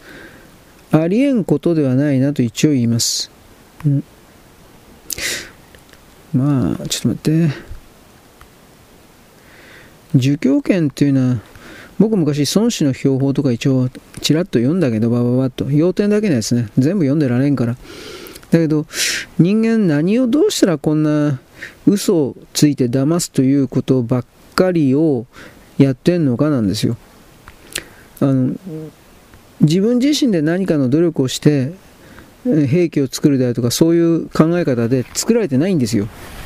持ってるやつから奪えばいい。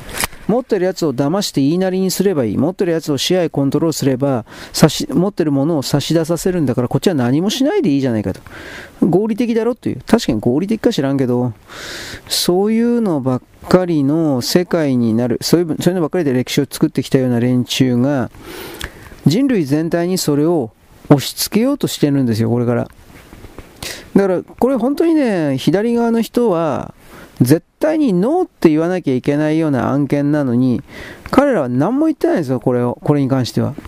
これこの話は僕は何何度も言うけどさ、中国人、朝鮮人たちのこれらの権威主義ですね。先制独裁であり権威主義。権威主義っつったって、だから、あの、あなたに分かりにくい、要はネオカーストなんですよ。新しいカースト制度なんですよ。これを求めてるんですよ。中国、朝鮮というのは。で、彼らは今この瞬間西側の大体900年ぐらい前からの近代ヨーロッパ近代と言われているモダンですね。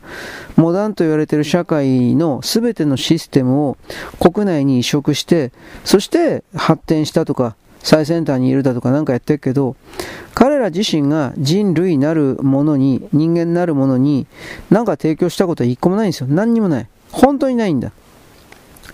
中東もそうですよイスラムだってそうですよあれらの人々が西側世界の考え方だとか、やり方システム、あと製品であるとか、これを取り入れなければ、今の、えー、効率化、合理的効率化に向かうような国家の形ですか。それは不可能でしたよ。絶対に無理。イスラム的なものを、あれを前に出したら、1日5回も7回もお祈りばっかりして、神がとかコーランがとか、そんなことばっかり言ってるんですよ。どこに学問を探求する暇があるのかだとか、どこに本当の意味においての人権だとか、そう人には権利があるだとか、イスラム世界に人には権利ないじゃん。すべてはアラーの所有物になってるから、あの、アラーの神の所有物になってるから。で、その所有物は全員平等だみたいなこと言ってるけど、でも彼らの中には明確に序列というか順番ありますよ。だから、そういうことは彼らの中にいて彼ら自身が見つけることできないんですよ。言えないんですよ。言ったら殺されるから。だからこれら僕たち日本人みたいなイスラム教とは関係のないほとんど無宗教みたいな宗教など使ってるだけだというふうな全てそういう自覚を大体国民が持っていてそういう少なくとも宗教という概念に関しては身軽な立場の人でなければイスラム、キリスト、ユダヤなんかに、まあ、ヒンズーでも何でもいいけど、顔面にこだわるような人の問題点は、見えないし言えない。言えないというのは簡単な平易な言葉で伝えることができない。簡単な平易な言葉で表現し伝えようとしなければ伝わらない。なぜならば、それらの宗教的領域に顔面にこだわっている人というのは基本的にはバカだから。どうバカかというと、日本人間の脳みその使える能力を100とするなら、演算能力とかひらめきとかなんか全部含めて100とするなら、宗教なんかっていうそういう領域に50とか60とか70使っちゃってるので、もう本当に自分自身が自由に使えるような領域が30とか20だとか、本当そんなやつばっかり。でも自由な発想領域でなければ、あのー、新しい考え方であるとか何もかも生み出されないんですよ。これはわかるでしょう。自らそういう新しいものを生み出すとか、それから逃げてるというか、拒否してるというか、それが僕は宗教権益であり、儒教権益だとか、あの辺の人たちという見方をするんです。人を支配してるような暇があるんだったら、自らの何かを研鑽するというか、極める。で、もちろんそれは一人では何にもできないことだから、その同じような考え方、価値観を持っている人で集まって、知恵を集めて、で、いろいろな試行錯誤をする、実験をするとか、試作品を作るとか、何か、いろんなものを通じて。ところが、宗教であるとか、権威主義、王朝とかありますよね。ああいうのに、あの、入っちゃうと、その体制を守るということが100%の目的、存在目的になるから、何にも生み出せなくなるんですよ。本当に何にも生み出せなくなるんですよ。で、それはいかんだろうと僕は言うけど、なんかそういう感じ方する人いないですよね。自分のやってることが非合理的であるということに関する理解のない人たち。あの、もっと自分自身の心を解き放つことができるのに、それを自分で拒否しているかのような人たち。で、その、要はその人たちははっきり言って怠惰であり愚かなのに、その怠惰で愚かな自分の生き様ありように、多くの人々に対して従えとかってやってるような、そんなね、感じの。それは果たして人類なるものの世界の中で、あなた私の世界持っている、持っている、持ってきた設定の中で、果たしてうん使い物になるのか、最適な合理的な回答なのかということを考えなくてはいけない。間違いなくそうじゃないとわかるでしょう。少なくとも私のですね、えー、なんというかな、配信ですか？これ聞いてるような、それにおいては。はい。で、今、あのー、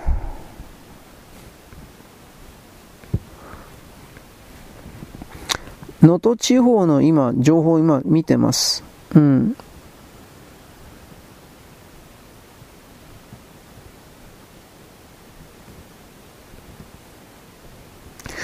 津波到達して日本海中部地震に相当する津波であってどうのこうの。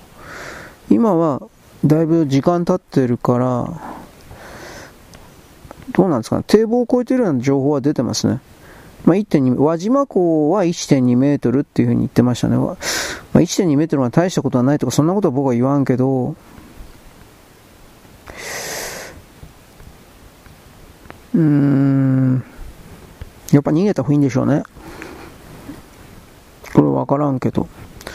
まあ、とりあえず輪島市内でかな、複数の家屋が倒壊、まあそうだよね。石川県のと震度7だったら倒壊するわな。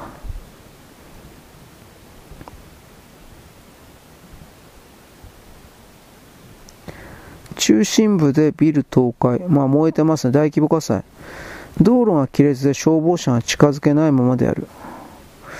えー、生き埋めが6件、血を流した人が次々と搬送、家屋倒壊50件、意識がない人が多数、通報が多すぎて対応が取れない。まあ取れんわな。ようやく、時間が経過してようやくなんか、いろいろ分かってきたかなっていう感じですよね。生き埋めが6件。はぁ、あ。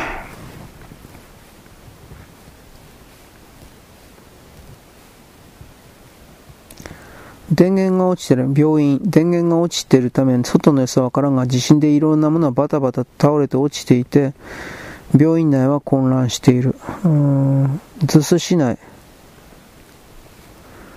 うーん、高台に50台の車が止まってると。エンジンをつけてる車があれば節約するためにエンジン切ってる車もあると。状況落ち着くまではしばらく車の中で生活しようと思っている。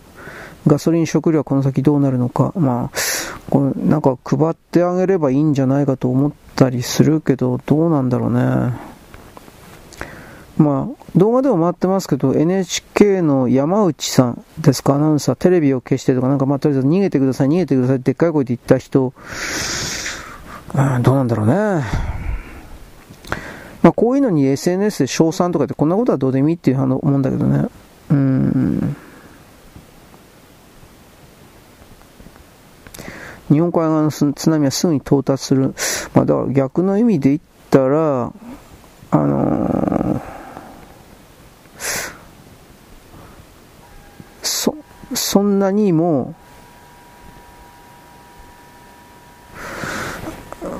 めちゃくちゃひどい津波ではなかったから、まだ第2波、第3波的なものが来るかもしれんから、ちょ、ちょっとは、わかんないけど、うん。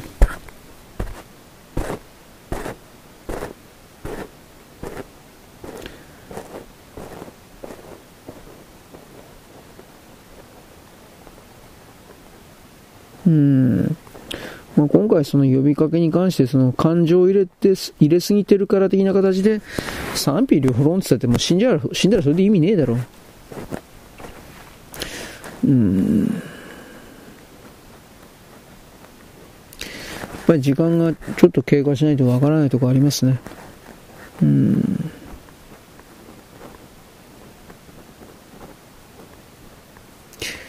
うん、うんうんばっか言ってるけどね。能登地方の気象条件あまり良くない。放射冷却の減少で翌朝は厳しい冷え込みである。おいおい、大丈夫かよ。でインフラ、道路が寸断してるということかな。交通インフラが完全に麻痺してる。物資不足が起きてる。うんぬんかんぬん。北陸自動車道。北陸地方の高速道路通行止め発生。うんぬんかんぬん。うーん。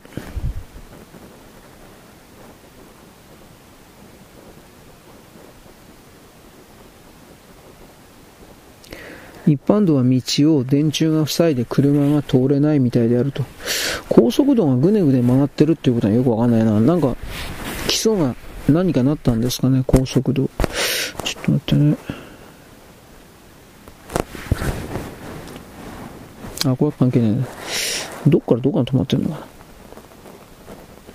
富山インターチェンジ丸岡。上、あ、東側の方か。だけど、全線が、北陸自動車道の全線が、例えば道路が完全になんかなってるとか、そういうんで壊れてるとか、そういうんではおそらくないとは思うんで、うーん、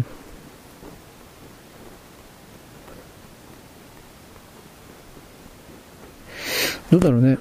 考え方によれば1月1日だったから、うーん、みんな家にいたから大丈夫っていう言い方もあるんだろうけど、2日以降においてはが、まあ、それで外出するからね、で、その車に乗ってる時に大惨事だとか、逆に、震源地に近づい、逆に震源地に近づいたとか、なんかそういうんじゃないかな。まあ、地割れとか干ばつとか傾斜だらけですね、これは。うーん。まあ、余震警戒と点検のために、通行止めしてるとか、まあそうでしょうね、これは。やっぱこの物流が明日、明後日以降多分だいぶ道止まっちゃいますね、これでどう見たってね。うーん、こういう時にやっぱ交通網インフラというか流動性のこの部分をちょっと常に着目するというか、それらの癖をつけるというか、なんかやっとかんとやばいですね。このビルが倒れたっていうのはちょっと、ちょっと信じられんな。なんでこんなことなってんねんって感じやけど、ちょ、ちょっと待って。うん。輪島の空自、空、うん、航空自衛隊か。施設に住民ら1000人退避。自衛隊が毛布、水、食料配布してたやまそうだろうな。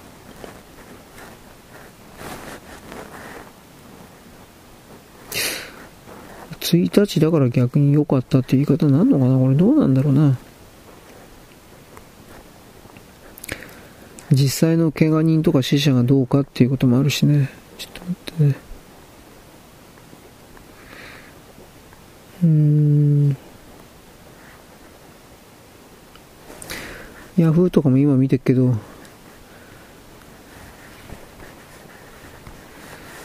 まあ、そこいらじ、日本全国広範囲ですね、これ。だいぶ、石川県は当然ひどいけど、えー、広範囲に揺れたっていう言い方になりますね。うん。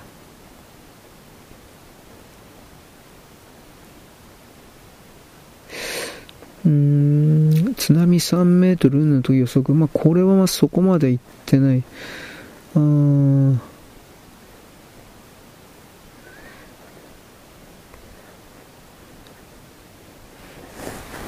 逗子市飯田町においては津波が道路の上、アスファルトのよう逆流というか、そういう風になってる映像出てますね。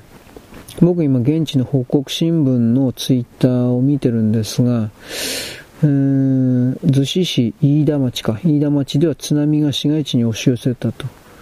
4時45分頃、ああ、うん、海岸の、海岸の乗り越えて、海辺沿いのアスファルトみたいなところの方に、だいぶ押し寄せてますね。なんだかんだ言って。うん。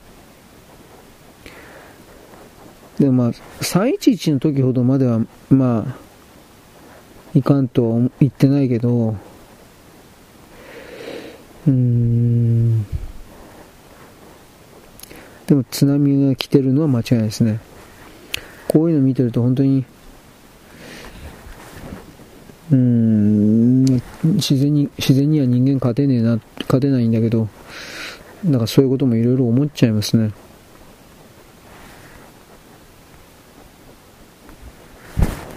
うーん。やっぱ現地で相当の人が死んでるんじゃないかな。ちょ、ちょっとし、いや、だいぶ心配だな。なんだかや、かん今さっきからずっと、その、い、見てるんですけどね。あの、地震関連を。うーん。いや、ひどいなまあ、とりあえずその中で、原発ですか、滋賀原発ですか、全然大丈夫だったというのが、まあ、救いですね。ね、滋賀原発だけじゃなくて、他のところの原発すべてなんだけど、まあ、大丈夫だったという。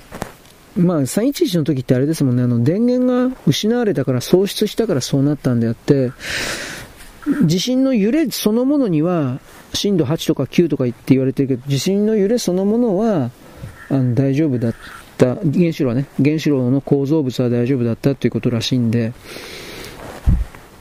この部分をね、まあそそもそも滋賀原発は電気入れてないしね、火入れてないしね、今のところは。うーん。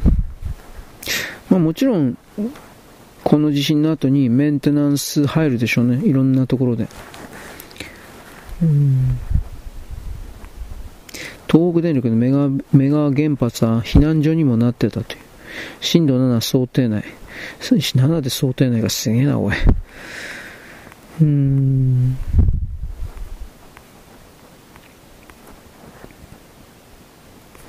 まあ、こういうのを見てるとね、やっぱその、あれですよね。スターリンクだとか、そういう災害用の携帯電話とか、うんぬんということをやっといた方がいいんかなとか、いろんなことを思っちゃいますね。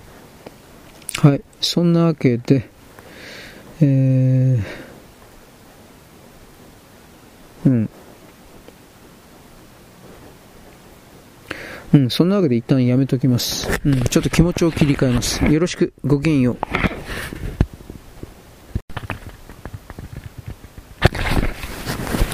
現在は2023年の10あ2024年の1月の1日の月曜日であります。まあ地震のこともあるんですが、これもうちょっと情報が入ったらですね、またやるけど、ちょっと気持ちを切り替えないかんということで別のことを無理やりに話します。無理やりかな。えー、っと、さっきツイッターのですね、私更新してましたんで、えー、っと、今日のテーマ的なものは昔の日本人もですね、つまり戦争が終わって5年、6年ぐらい経った時の日本人においても、えー、その日、まあ大変な生活の連続だったと思いますが、しかしその日においても、できる限り懸命に、懸命というか、うん、幸せに生きよう、一生懸命生きよう。あとどういう言葉かな。よりよく生きよう。まあわかんないけど、とりあえず明るく生きよう。いろんな考え方があると思いますけれども、その中で、えー、っと、ちょっと待ってね。今日よりも明日、明日よりも明後日、しあさって未来。未来というものが明るく希望がある。頑張れば、確実に暮らし向きが良くなる。というふうな希望を持ってその日の毎日を生きていた日本人。その時における流行歌みたいなものをですね、捉えました。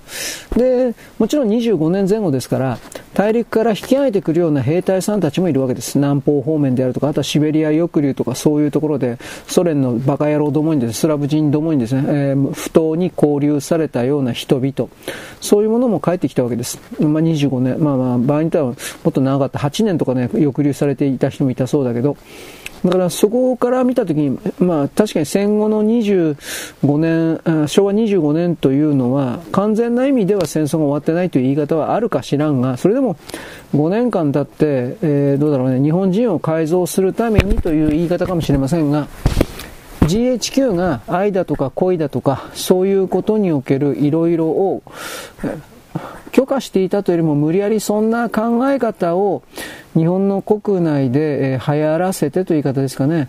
あの、日本から戦う、戦う日本人というか、うん、戦闘的な日本人というか、そういうものを骨を抜こうとしていた時期でもあったという言い方は一応できます。あんまりこんなね、こと言いたかないんだけど。だけど、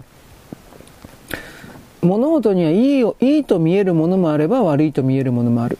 結局、その動きがですね、はい、まあ、敗戦国利権の連中ではそういう僕ので嫌いな人たちに力を与えたのは間違いないとしても、しかしそれでも、えー、まあ安全保障にね、ちょろい、安全保障の考え方ができないちょろい日本人にもなったという言い方もあるけれども、もう、だけれどもですね、我々はそれを経済の発展、振興というか、えー、経済発展、高度成長、これを、これに全振りする自分たちの姿を見つけることができたというか、そんな言い方をするんですよ。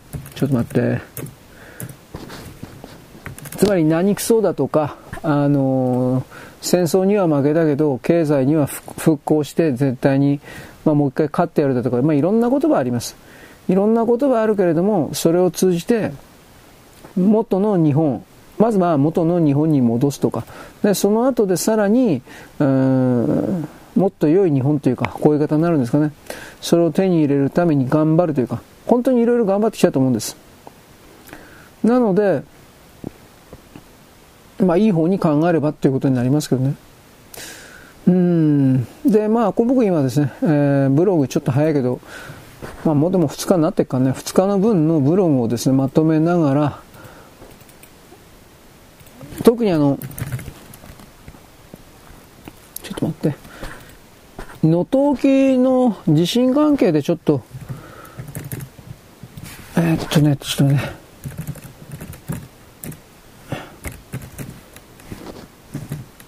えー、っと、日付、もういちいちやっとれんから、能登関係のそれをですね、なんかまとめてる。えー、っと、日テレ関係、とりあえずあの、輪島駐屯基地に1000人ぐらいが避難してるだとかそういうのね。まあ、軍屈軍屈というバカは死んじゃう方がいい、死んだ方がいいですね、はっきり言って。うん。あとは原発の異常がないだとか、まあこれもある意味良好ではあります。日本海側の原原発の移動異常はね、原子力規制委員会。まあ、逆にあったら大変なんでね、これはね。で、ちょっと待ってね。津波警戒に関しては、僕さっきも言ったけど、えー、っと、輪島の方でしたっけ？なんかそれは、輪島でいいのかな？まあ、石川県の1メーター20ほどかの、あのー、津波は確かに来てました。だけど、そうですね、だい、海の海岸線の境目から、でも1キロまで、何百メートルぐらいまで陸側に水が入ってきたというイメージはあるけど、何百メートル。1キロは超えてなかったかなという気はします。うん。まあ、どうなんだろう。不幸中の幸いって言葉を使っていいのかどうかわからんけど、まあでも、福島の時のことを考えれば、まあそういう言葉使ってもいいんだろうかね。ちょっと待って。まあだから今これ、あのー地震関係のやつで震度7だったんだね。はい。ちょっと待って。よいしょ。コピーしておくと。えー、っとね。えー、っと。これは何だろう。あら、違う。地震。地震報道かな。うん。まあだから今ちょっと地震報道だけだいぶまとめてるって感じではあるんですが、あのー、まあいいわ。今地震のことばっかり言ってえっ、ー、とね、まあ25年代。まだ戻します。あのー、そこで歌われていた流行歌ですか。これに関する、あのまあどういうのかな。本当に多種多様な曲があったんですよ。まあ、25年、26年あたりで一番有名なのは何かって言ったら、やっぱり、上海街のリルだとか、青い山脈だとか、まあ、なんかそういう感じのとこですよね。だから、この辺りの、あのー、なんていうかな、年代の26年、30年ぐらいまでの年代の日本の楽曲というものを、多くの人々は全然聞いてないので、だから、その時においても、日本人は当たり前だけど、真剣に生きていたわけですよ。そのスマホとか電話もまた、スマホとか全くないようなね、便利じゃない、今から考えれば信じられないくらい不便な世界であったけど生きてきたんですよ。で、その中で人々は、あのー、どういうふうに何を考ええー、やってきたのかというか、なんかそういうの。それはやっぱ歌を、歌というですね、えー、と、その時代の雰囲気を映し出すような、その中にね、やっぱ歌詞であるとか、ね、やっぱ出るし、歌い手がやっぱそれを伝えるために、やっぱりその真、まあなんだって真剣なんだけど、真剣になるというか、まあそういうのがね、伝わってないんですよ。いろんな意味で。あの、新しい世代においては。だから、このあたりがね、いろいろと、えー、トラベルウォッチインプレス交通が止まってるとかですねこれもまあ、これもやばいよねコンビニとかも本当にどうなってんのかなと思うわスーパーのね商品僕やっぱ見てるからそういうの含めてはあまあどうなのかなまあ大規模火災発生中だとかねこれなんか入れないそうですねうん、震度7、うん、K-POP が盛り上げた。盛り上げない。まあ、この辺はどうでもいいことだな。うん、まあ、この辺りでいいかな。あとね、多分これ連動してるのかもしれないけど、鹿児島県の諏訪之瀬島で噴火発生。噴煙が1600メートルの高さまで、これもなんかか、うん、地震と関連してるんかなっていう風な気もしないではないですけど、どうなんだろうね。はい。これも全部まとめておきます。というわけで今、僕あの、速攻で今日の分のテーマ正確には、まあ今日、もう今日っていうかもう2日になってけど、2日の分のそれやってるのは、地震情報的なものは早くやらないと、なんだっけ、48時の、48時間の壁だったっけ？なんかそういういろいろあるんでね、えー、っとね、早い方がいいんですよ、本当に。よし。はい。というわけで、ちょっと待ってね。えー、っと、あれ ?3 番の丸かな。はい、ちょっと待って。はい。ということでね、今から無理やりにまとめてカタカタやります。えー、まあその前に、録画装置ですか。これを一応働かせる予定で、はい、今録画装置をやったんで、Windows マーク R とプラス R ですね。はい、今なんか立ち上がりつつあります。はい、ここで立ち上がったんで、まあ、カタカタやるんで、カタカタしか音聞こえないで、音の人はですね、めんどくさい、それはうざいんで、とりあえずここの、録音の人はここで一旦お休みです。はい、カタカタおしまい。えー、っとですね、いろいろ今、地震関係の記事いっぱい集めてたんですが、うん、あの、まあ、の石川県能登沖地震って今仮に言っとくけど、これね、で、集めていっぱいたくさん被害者、被害者というか、まあ、犠牲、犠牲者、まだ死んでないけどね、怪我人はいっぱいなんか報告されてるんだけど、これはまた明日以降調べにはいかんと思ってますが、それ以外に一番ちょっと気になるのはこれですよ。諏訪之瀬島で噴火ってやつですね。噴煙1600メートル、島内で勝利の降下杯予想、鹿児島、豊島村っていうのかな？わかんないけど、戸島村か豊島村。うーん、多分これはどうなんだろう。この大きな地震と連動してるんかなと。なんとも言えないですね。噴火警戒レベル2の下降が継続中でうんぬんかんぬん。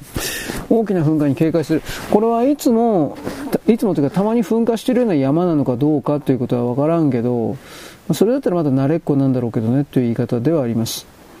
まあ、慣れっこだったらどうだっていうわけでもないんだけどね。はい。ということで、これはあの、困難を超えてというタイトルになってますが、うん、頑張ってほしいとしか言いようがないです。今、自衛隊災害出動出てるから、多分北陸、富山、福井、えー、石川、どか、少なくとも3県の自衛隊は現場にも猛烈に向かってると思う。4時ぐらい、えー、災害出動出たのが6時ぐらいだから、もうついてると思う。うん。で、なんか、何らかの活動してると思うんですが、まあ、暗いからね、目に見えるようなところをちょっとやるぐらいかなと思う。やっぱ明るくなってからでしょうね。な本格的に。やっぱショッキングなのは、ビルが20階建てぐらいのビルが丸ごと横倒しになってるってあの辺の動きですよ。これが、やっぱり中に人、間違いなく閉じ込められてるので、あまあ一応、さっきも言ったけど、声かけてるけど、返事がね、一体何のビルだったんだか、その方全然分かってないんだけど、まあいずれにせよですね、困難、であるのは間違いないけど、これを超えなきゃどうにもならんということで、うん、まあ、とりあえず、311の時も国難だったけどね、まあ、これも国難だよね。国の難、国難だから、まあ、頑張って超えようというか、現地の人はもちろん頑張ってほしいと言うけど、頑張って超えようというだけですね。まあ、ここで頑張んねえとどうにもなんねえな。これからもっとひどいのが来るかもしれない。脅してんじゃなくてね、南海トロフだったら本当に娯楽でも何でもなくもっともっとひどくなるから、この石川県能登沖地震の情報に関しては、これはあの、なんかね、娯楽として捉えてる人いっぱいいるけど、そうじゃなくて、もしこういう動きが本当に自分の街とかに起きたらどうなるのか的な形で、これは共感性を持って考えてもいいと思うんですよ。共に感じる性、共感性を持っても。ということで、いろいろとですね、気づくというか、それをしてほしいかなと思います。はい、動画の人ここでおしまい。よろしくごきげんよう。はい、ということでですね、カタカタの人はこれでいいのかなちょっとちょっと待ってね。はい。よいしょ。と待って。あ、いいや。これは、ちょっと待って、これは後でやるかな。えー、っとね、えー、ちょっと待ってください。明日は1月2日ですね。ちょっとファイル作っといて、12時回って、えー、っとね、どうなんだろうか。踊るわけじゃないけど、ちょっと待ってくださいね。出てんのかなえっと。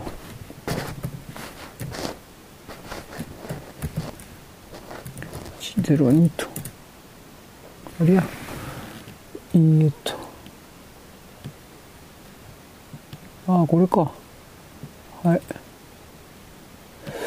えー、よいしょ。えー、っと、今、ファイルを作ってる最中なんで、よいしょ。うんありゃよいしょあう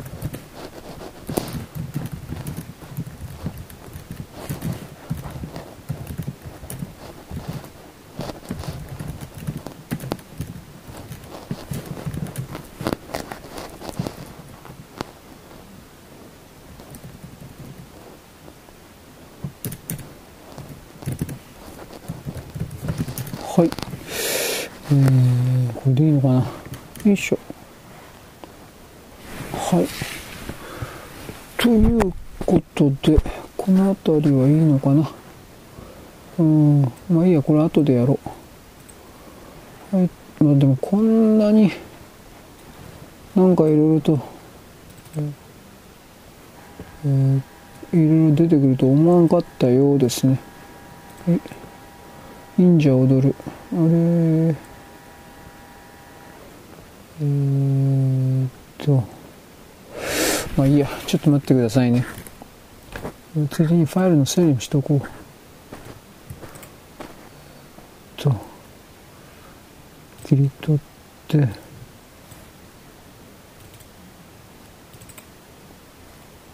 うん。と、はい、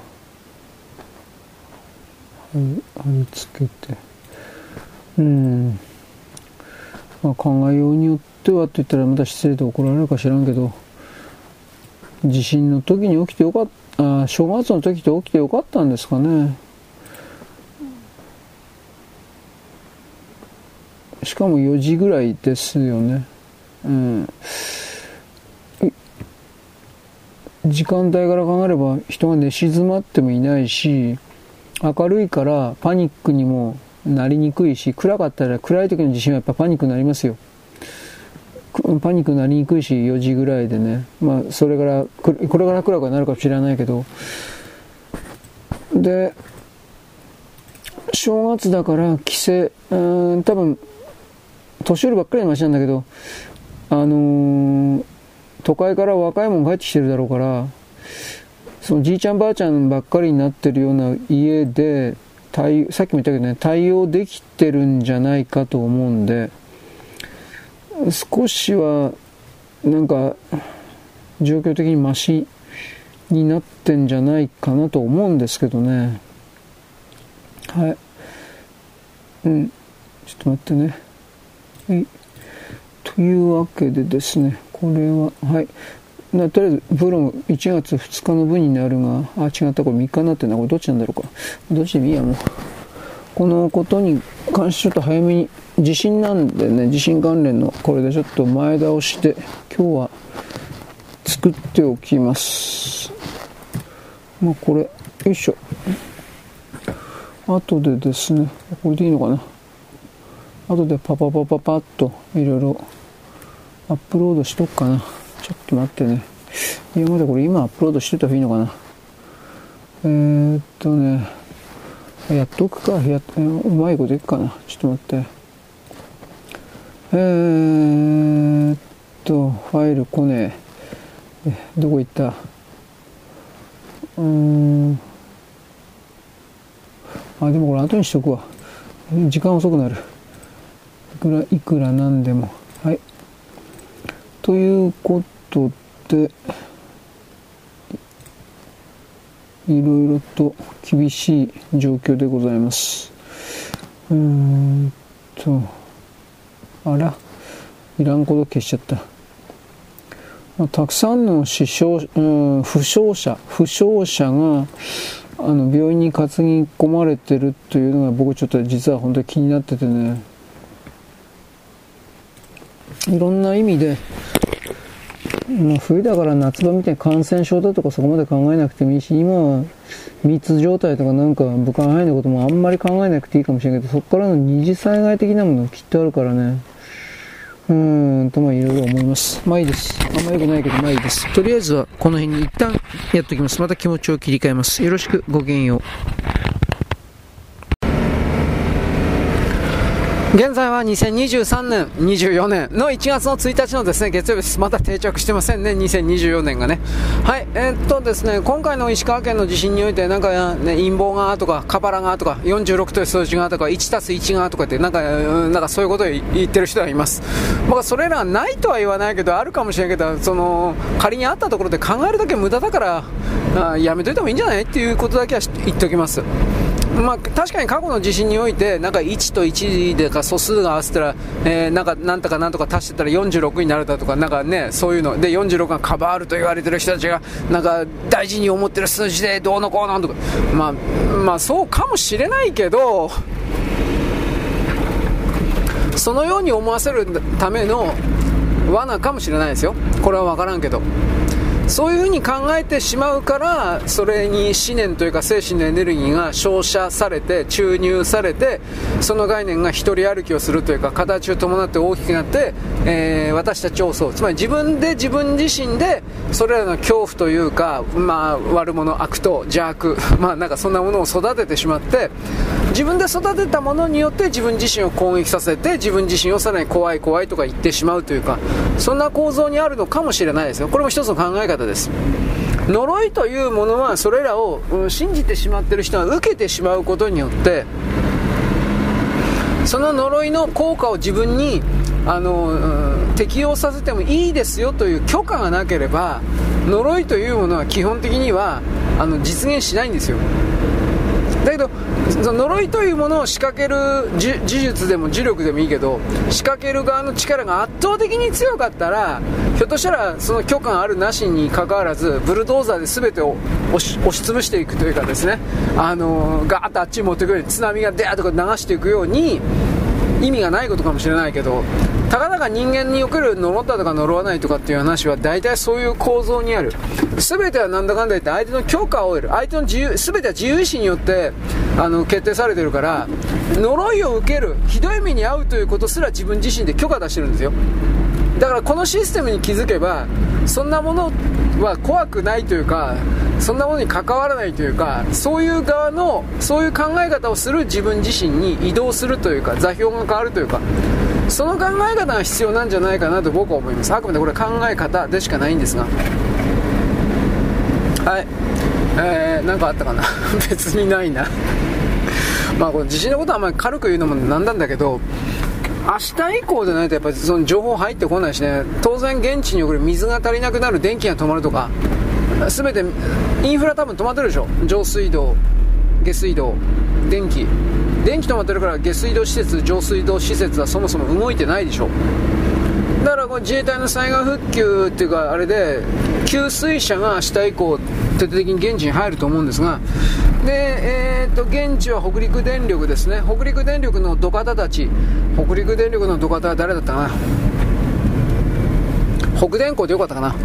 北電工の方々冗談抜きもう地震4時10分ぐらいに発生したと思います。すぐ即座にあの本社から正月だろうが何だろうが電話連絡というか、まあ、あいつら LINE 使ってんの、まあ、やめろと思うけど、まあ、その LINE に連絡入って即座緊急招集してると思います。こういう災害時は。で能登半島だから多分高い高い高圧線で言うんですか？高圧セット？ああいうものが多分壊れたりなんかしてる可能性だから高所作業車的なものたちいるんですけどあの本当に地上 100m、200m のところであの訓練するような人あ作業するような人。大体はフリークライマーから入るような人転職もいるんだけどそういうことを人たち含めて全部今は現地入ってないと思うけど明日、まあ、1月2日ですね。1月2日の早朝からもう各現場に入ってると思います。今の段階で、あのー、北電工とか警察だとかあと、まあ、北電工の下請けもいっぱいあるんだけどそういう者たちが大体は警察か行政関係からの情報を一番ひどいところはどこですどこですとかでそこに至るまでの道が寸断されるとかされてないとかその辺の情報もレクチャーというか何らかの形でもアプリわかんないけどそのスマホに連絡が入ってると思います。それぞれの個別で。取りに行ってるというかねそういうところが置いてるパスワードないと入れないようなサイトに行って社員は取りに行ってると思います。それらの情報。でその上で準備して嫁さんとかに話して準備して明日晩明日の朝一からひょっとしたらもう今深夜の時間帯ぐらいで会社にもう集まってて状況説明聞いてる可能性がある。で福井県は北電じゃないのかな？福井県は関西電力になるのかな？まあ関電とかそういう業者の枠超えて多分現地に入ってると思いますあの電気土方の人たちは電力会社はやっぱ発電所を守らなくちゃいけないけど、この送電線関係はみんな電気土方の分野だから、電気土方の元請け、下請けはもちろん系列になってるんで、いや、そうざらいで入ってるんじゃないかな。で、こんな言葉をしたら本当に悪いんだけど、だけど、絶好の稼ぎ時なんで、これは国から必ず金金が入るんで、これは。電力会社とか国から必ず金が入る案件なんで、取りっぱぐれないんで、まあそれは必死になってるでしょう。あとは線路の補選要員とかみたいなのも叩き起こされてるんじゃないかな。あそこは何線なんだろう、通常線って。北陸本線って今もうなくなっちゃったよね。なんか名前変わってたような気するけど、なんか、なんかそういうの。新幹線も含めてね。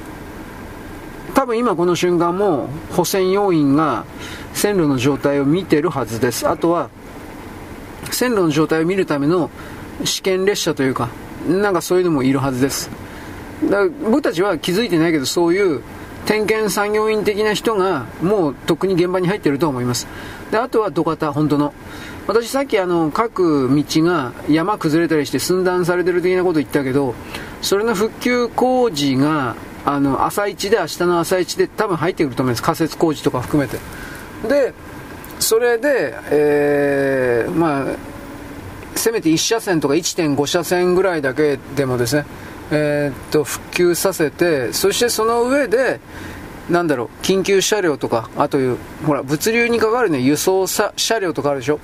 そういうものだけでも、あの、通れるようにするはずです。それは多分、半日というか、あ数時間でできることだと思うんで、数時間大げさか。まあ、8時間、9時間、10時間でできることだと思うんで、そこから、あいろいろな車両が現場に入ってくるんじゃないかなと思います。あくまで思うという言い方だけど。それは過去におけるですね、いろんな災害現場で、この土方、電気土方、うーん、まあ、あとは、あと何やったかな、通信関係の人もか。とりあえずこのインフラ関係の人は真っ先に入ってくるんですよ、なんだかんだ言って。そんな命の保証とかなんかあるってわけじゃないけど。でその代わり確か彼らの、えー、これ会社命令の保険金ですか保険ですかあれは結構高いもんが高いんですよ掛け金。で高い掛け金だけどそれ会社全額負担じゃなかったしっかりした会社は全額負担だったと思うんだけどそういう形で社員の保証守ってる。でも県やっぱこういう時に危険だというか。311の時とかにねそういうい本当はね福島の原発とかそういうところに行きたくないけどっぱそういう契約があるから、やっぱ行ってくれって行かざるを得ないみたいな形での、あれは電気土方の人だったかな、なんか苦悩を伝えるような、これ中で俺ドキュメンタリーの中でちょっと1分2分見たんだけど、でもしょうがねえよな、多分これ行きませんって言ったら会社クビになっちゃうしなとか、クビになるんですよ、そんなもん、どう考えたって、そういう時は、行きませんって。でもよっぽど命の危険あったらまた別なんだろうけど、福島の時はそこまでの、うん、判断はされてなかったんじゃないかな、ちょっとわからんけど。嫌だけど仕方ないとかって言ったよ。確か。その社員みたいな人は。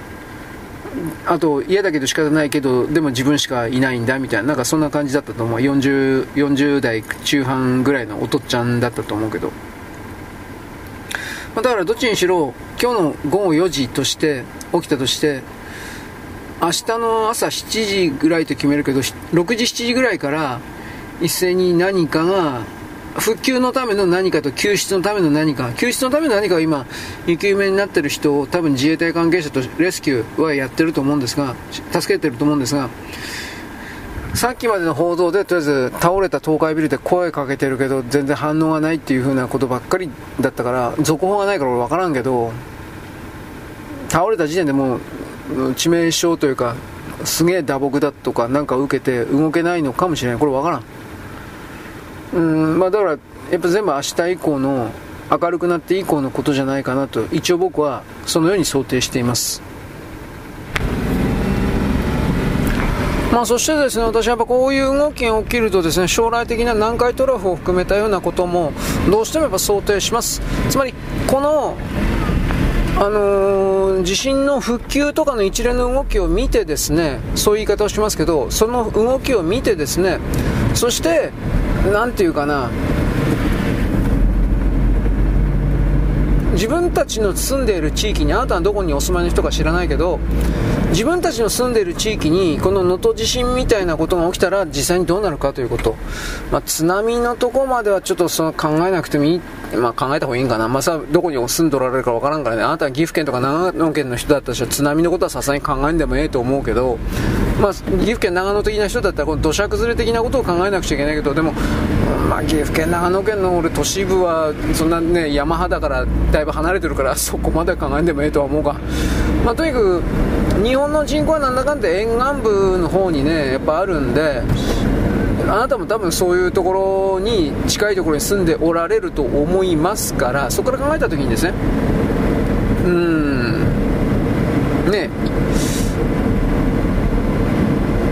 この救助であるとか、まあ、実際にねどういう建物が倒れたとかなんかいろんな考え方あるけどそれを踏まえてもし万が一自分の家町とかで同じようなことが起きた時に自分はその時にどう動けばいいのか対処すればいいのかみたいなことを考えておく想定しておく準備しておく本当は準備しておけば一番いいんだけどなかなかそこまでできる人やる人はいないんだがその考えておく準備しておくということをやれば仮にそれがねあの間に合わないものであったとしても少なくとも何かグラグラっと揺れた時にあそういえば例えば避難袋があったとかあそういえば非常食があったとか、まあ、大体それを用意していても大体は足りないしできてないんですよ。不備が多いんだけどゼロよりははるかに心的に精神的にマシなんですよ。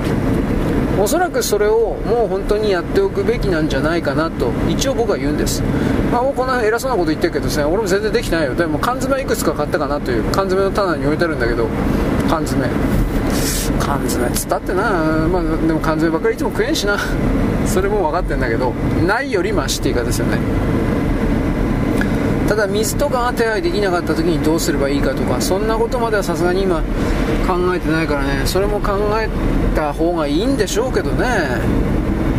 うん。あとはさっきも言ってたけどね。どっか鹿児島県のどっかの島で噴火が同時にドーンと起きた同じ日にねやっぱ連動してんじゃないかなとどうしても素人ながら考えちゃうね。偶然だとは思えない、まあ、地下のプレートで一体何が起きてるのかっていうことまでは読めないからなんと見えんけどね、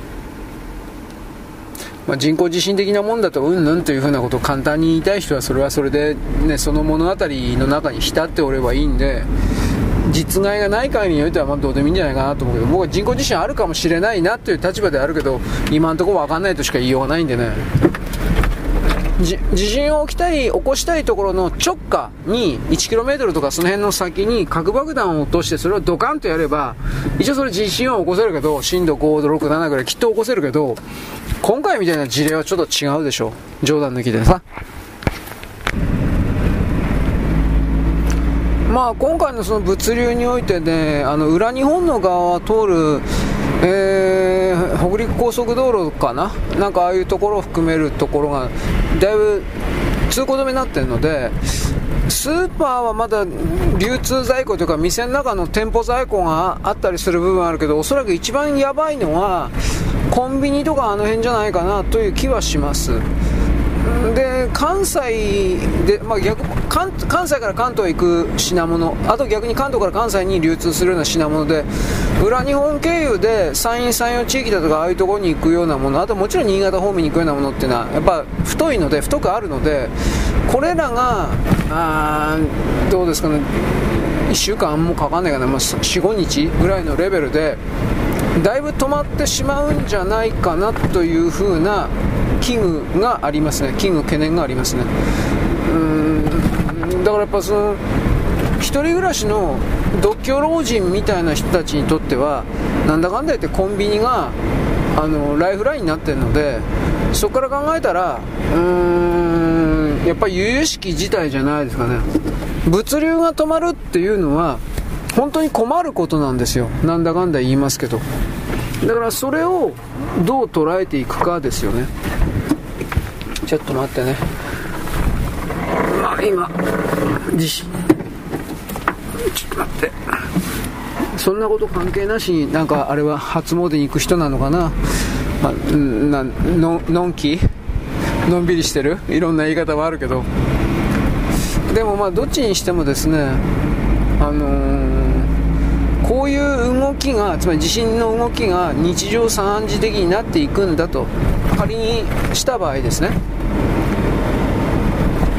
僕たちのこの社会というものがいかにその当たり前だと思ってるものが、まあ、物流によって物流によって支えられてる。これはあるけどいかにある意味脆弱なものであったのかということが分からせられるんじゃないかなという気はします。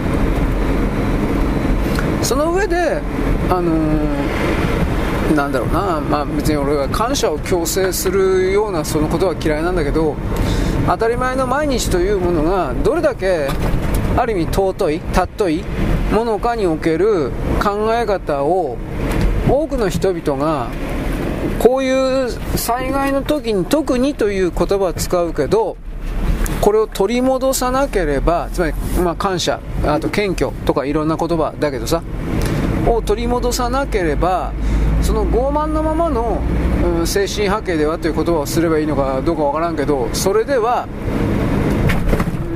うん先が見えてるというか、うん、前に行けないというかどどういう言葉を使えばわからんけどね。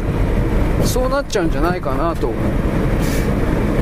特にあのやっぱコンビニですよね。コンビニは店舗内在庫を置かずにピストン輸送を前提で全部組んでるでしょあの店内のいろいろ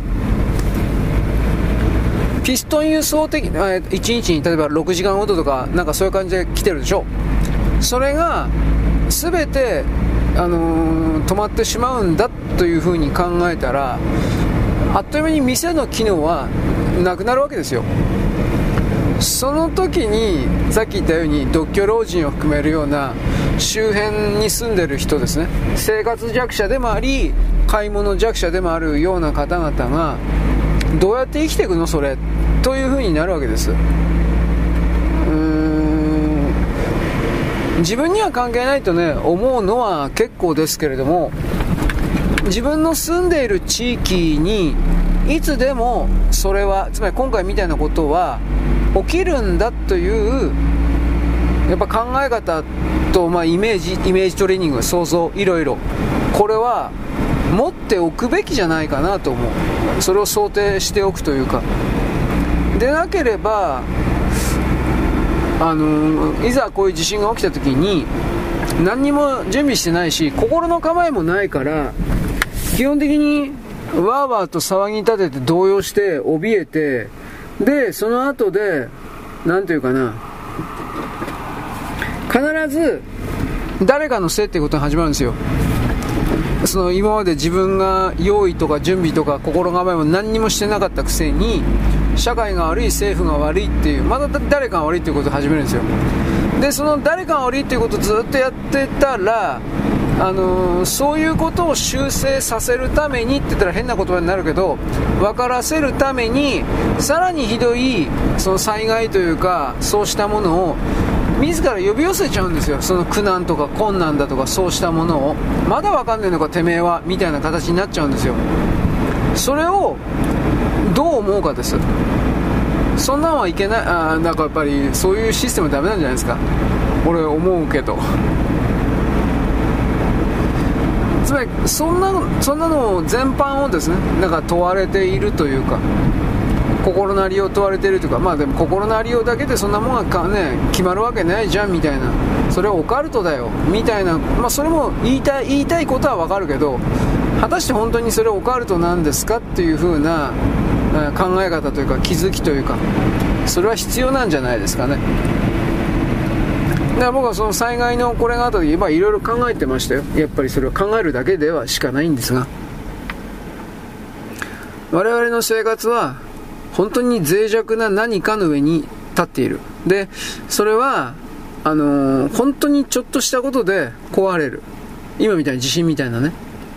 これは日本は災害大国だからまだそういう考え方ちょっとはあるって言い方になるけど他の諸外国なんていうのは地震も津波も何にも過去の歴史経験から積み上げてきてないからそういう考え方をすることすらないのでいざそれが起きた時にとんでもないことが実際に起きるとだからその度ごとに誰かが悪いってその度ごとに何かを奪うそれはちょっとね、だいぶ良くないことだなと、これは思います。はい、というわけで気分一新もしてですね、まあ、こんなことばっかり言ってもいられないんで、明日以降にならないとですね、詳しいことわからんから、さっきちょっと尻切りトンボ的な形、昭和25年、6年、7年ぐらいの形におけるですね、えー、歌謡曲、当時の流行曲みたいなことをさっきツイッターでやってたんですが、まあ、いっぱいあった。うーん、まあ僕はね、やっぱり印象に残ったのはね、春日八郎のおとみさん。まあ、春日八郎若えなとか思ったけど、なんかね、歌舞伎、なんかの歌舞伎のね、題材を、あの当時における現代風にモチーフとして、楽曲化、つまり歌化したんだって、歌にしたんだって。でも、今聞いてもね、あの非常になんか軽快な感じ。軽快というか、うん、面白い感じっていうのがどうやらいいのかわかんないけどね。あともう一つね、これ一番最初に取り上げたね、ああ、憧れのハワイ航路か。これなんですよ。僕これちょっと言うの忘れてたんだけど、あの歌詞とね、曲の調子を見てほしいんですが、あのー、全体が明るい希望に見えてる、なんていうかな、燃え、明るい希望に浸ってる、燃えてる、充満してる。まあわかんないけど、暗い感じがないんですよ。で、自分の将来における憧れのハワイ航路、まあまあ、ある意味、そういうものに寄せる自分、まあ未来がですね、明るいと。あのー、昨日よりも今日は間違あ今日よりも明日朝朝未来は明るいと。そういうことにおいて、えー、なんてかその今日という日のいろいろをはつらつとした気分でやっていくみたいな。それがあの憧れのハワイ航路という曲に出ててね。ああいうそういう感じ。だから今の僕日本の曲にいろいろ足りないのは世界の曲そうなんだけどみんなラブばっかり。ラブセックス。こればっかりやってるでしょ。俺これねもういかに飽きてね。いやそういうのあってもいいけどあの命への参加、え刻むぜビートなんとかかんとか。まあジョジョですねこれは。なんかそういう命自体生きてるだけで素晴らしいじゃないかみたいな曲だとかさ。あと旅行して楽しいなみたいな。本当に旅行して楽しいなというだけの曲いっぱいあるよ昔。うん。観光列車だとかさ山岳列車だとか。あと青い山脈。ね。あ僕たち青春で山かっこいい山いいよねみたいな。なんかそんな感じ。ちょっとわかちょっと違うけど。青い山脈に関してはですねあのー、本当はデュエット曲なんだけど2人が同時に歌ってる動画が見つからなくてねレコード版の音源だけのやつあったけどもういいやと思って。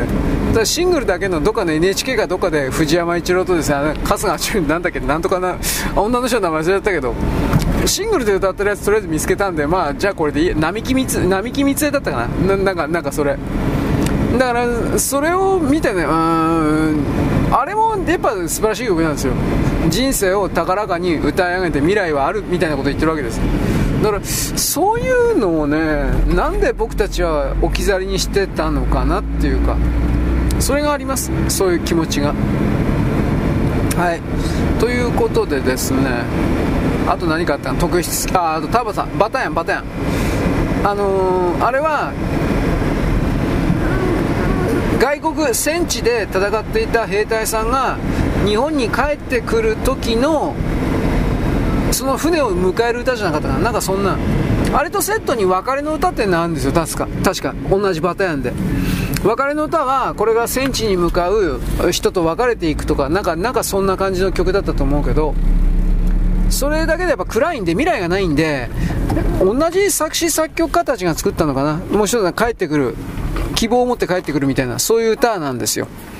だからそこから考えた時にあの当時の25年26年機関兵引き上げ兵とかを含めるいろんな文化というかそれが出ててね象徴的だったなと僕は思ったわけです。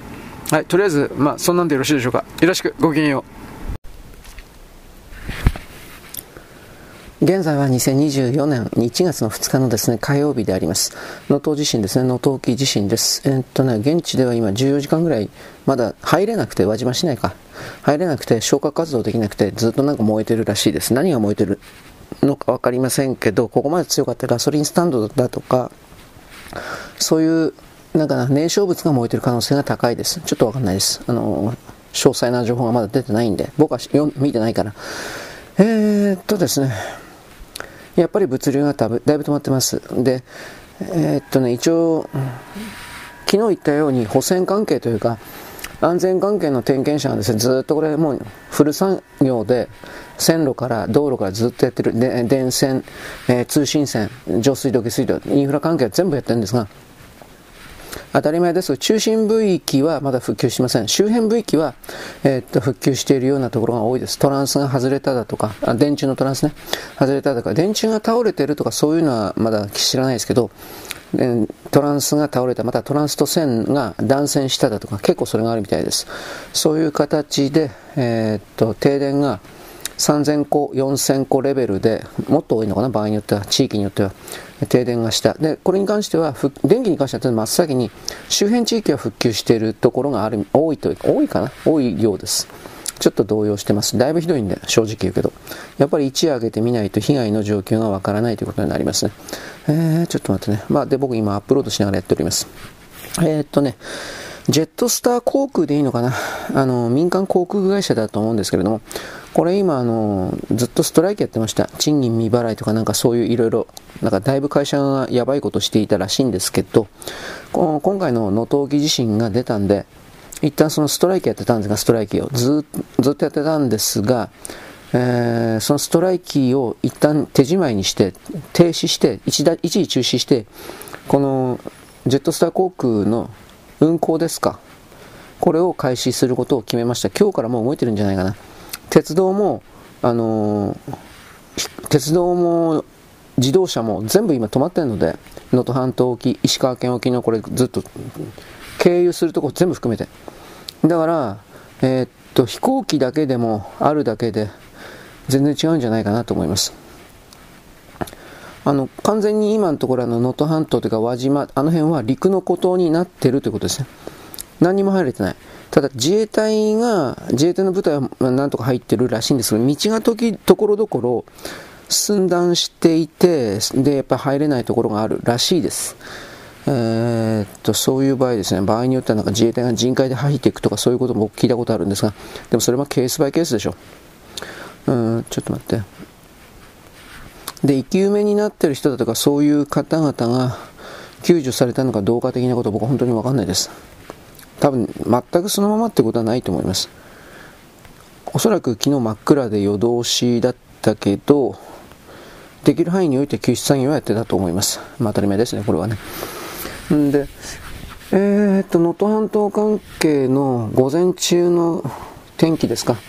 一応晴れてるらしいんですよ。僕はちょっと完全確認してないですけど、だから寒いは寒いけれども、これで雨降ったりしてたら多分すぐ死んじゃうんで、体温下がって、低体温で。だから、うん、多分天気がいいということは、気温はそれなりに、それでもやっぱちょっと寒いと思うんですけど、それでも体が濡れないから、まだ助かる見込みが高いんじゃないかなという気はします。なんとも言えないですけど。はい。というわけで、あれ？はいはい、あ、びっくりした。なんかサーバーに切断されたという。うん、昨日からやっぱそのネット関係においてもね、あの、ちょっと不安な状態というか、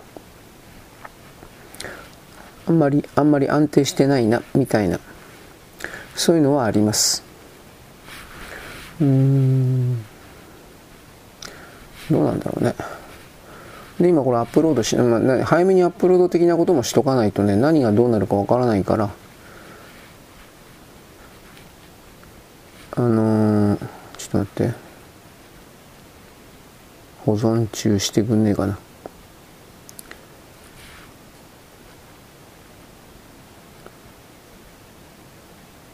あれ？あれ？まあいいや。日本全国にですね、ネットのね、ハブ中継ポイントってやつが確かあるんですよ。いくつだったかな？こ昔は9つだとか10個だとかなんか聞いたけど、今多分もっと増えてると思うけど、それらのハブ中継ポイントと言われているところに対しての電源供給が、あのー、うまいこと言ってるか言ってないかなんですね。基本的には。えー、ちょっと待って、言ってないのかな？保存してないのかしら？あ、なんかそれっぽいな。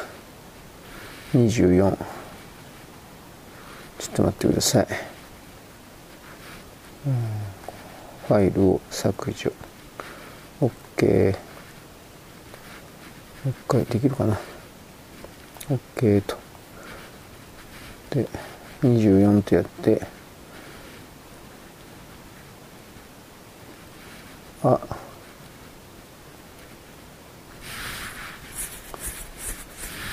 いけるかなこれ。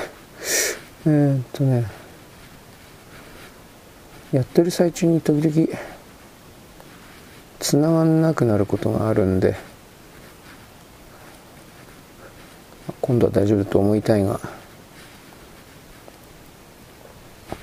でまああのなんかよくわからんけど各種なんか悪徳商法的なものも現地に入ってるだとかなんかそういうヘッドラインだけ見ました。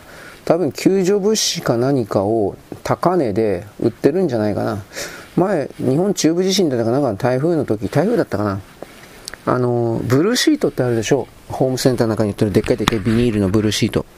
こいつをあのお困りですか？ブルーシートあげますよっていう風な形で2倍か3倍の値段で販売していたようなあれは個人業者だと思うけどそういうものが入ってきたっていうのを僕は記事で言いました。あ悪どいにしたってそれは困ってる時にそんなことすんなよと思ったけどやるんですね。人間は。悪徳だから。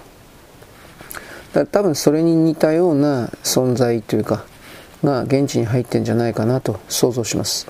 はいちょっと待って。えい。えー、25の26ですね。いずれにしてもちょまあ今アップロードしながらですいませんね。いずれにしてもですね今日一日がある意味勝負だと思います。昨日の夕方4時4時ですね。夕方4時という言い方ですね。夕方4時ぐらいに発生しておりますからそこからです。うんまだ24時間経っておりませんので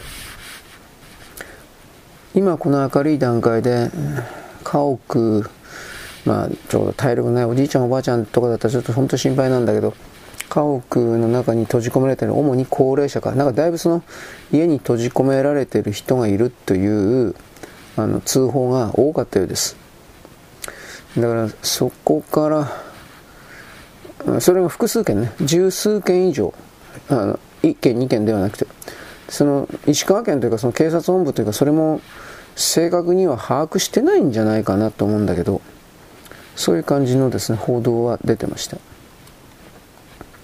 うん、だから僕ちょっと昨日早めにブログ的なものをパパンと下原稿書いておいたんで今日は2日の分はちょっと早い時間にアップして3日分前倒し3日の分も前倒しでちょっとパパンとこの能登沖地震的なことを追いかけとこうかなと思います。これは災害関係はなんだかんだ言うけどあのスピードが全てという言い方になるけどまあスピード全てだ全てだからね。うんちょっと待ってね。うん震度7うん。輪島火災14時間以上消火活動している。長井号記念館あそんなもあったんだ。あ長井号さんって輪島の人だったっけ？漫画家ね。消失って書いて燃えたんだね。朝市通り100棟以上100棟以上が焼ける。輪島塗り老舗のビル倒壊情報。本当にひどかったな。1度目の震度7震度7ってでかいだろうなやっぱり。2度目は震度 5, 5か5か6ぐらいなかったな。ちょっと覚えないけど。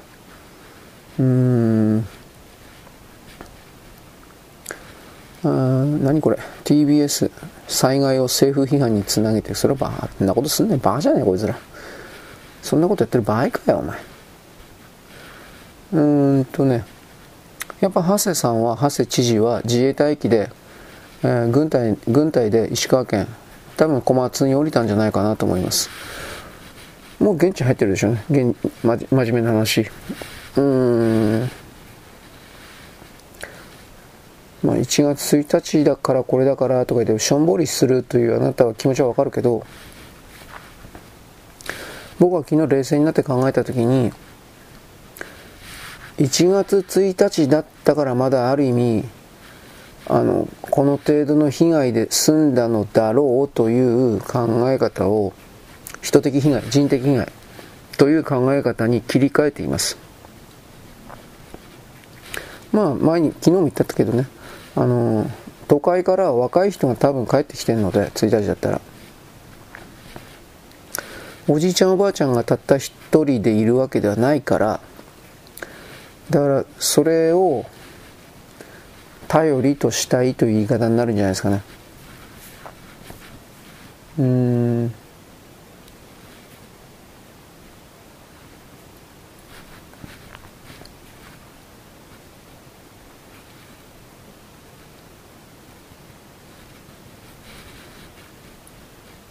うん、今ツイッター含めていろいろ見てるんですが。うん。地震関連ですねやっぱ。うん。まあこの能登沖地震的なものを踏まえてネットなんかでもなんか荒らしてるバカとかいっぱいいるからね。うん。古賀茂明って誰だよバカじゃねえのか。うん。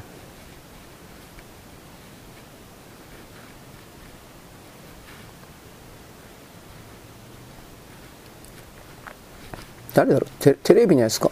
誰なんだこれ。古賀茂明って。ちょっと待って。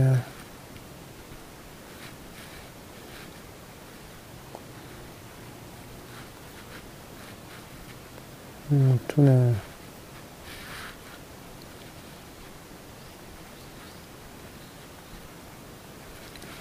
誰だろう？なんかいろいろ電話で2分間聞いたっつって。いやお前揺れてる最中に聞いてどうすんだよ。バカじゃねえこいつ。大丈夫か大丈夫かとか聞いたんだって。頭おかしいんじゃないこいつ。これあのあいつじゃねえのあの菅直人みたいに何にもできねえくせに現場にしゃしゃり出てきたようなあれじゃねえのバカじゃねえよおめえ。なんかいろいろとムカつくことがありますが。知らないです。この古賀茂明って誰なんですか？本当の話で。まあいいです。災害時にそんなもんかけて自分自身のその、なんていうかな、あのー、売名行為すんなよって感じですね。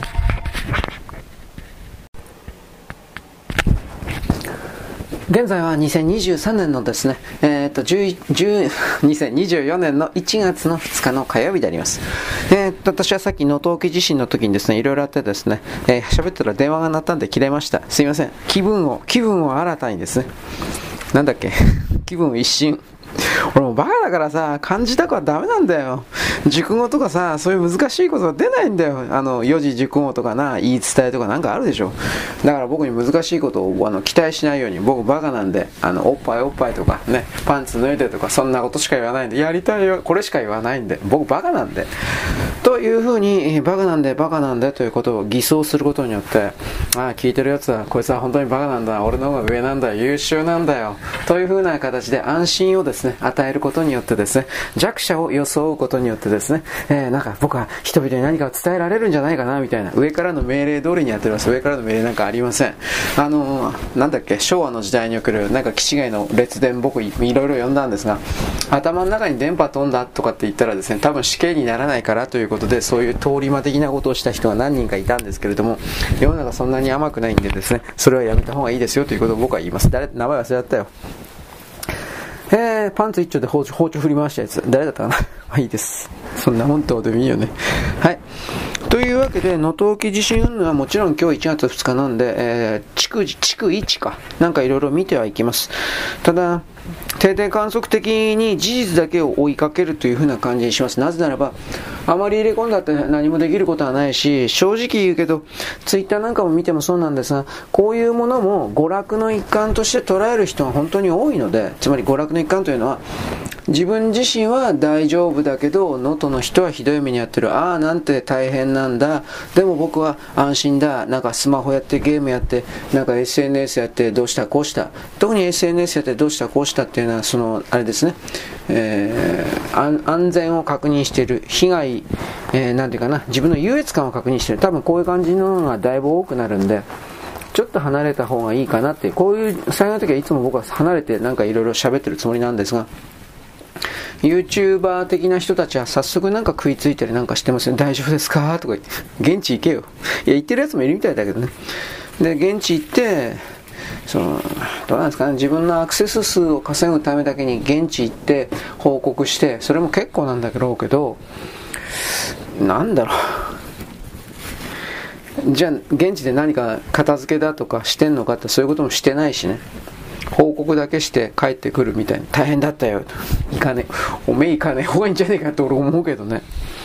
いろんな考え方当然ありますが、しまあ、こういう YouTuber 的な売名行為的なお金儲け的な人がいるから結果として、結果として現地の様子がわかるんだろう、お前感謝しろよみたいな、こういう人もいます。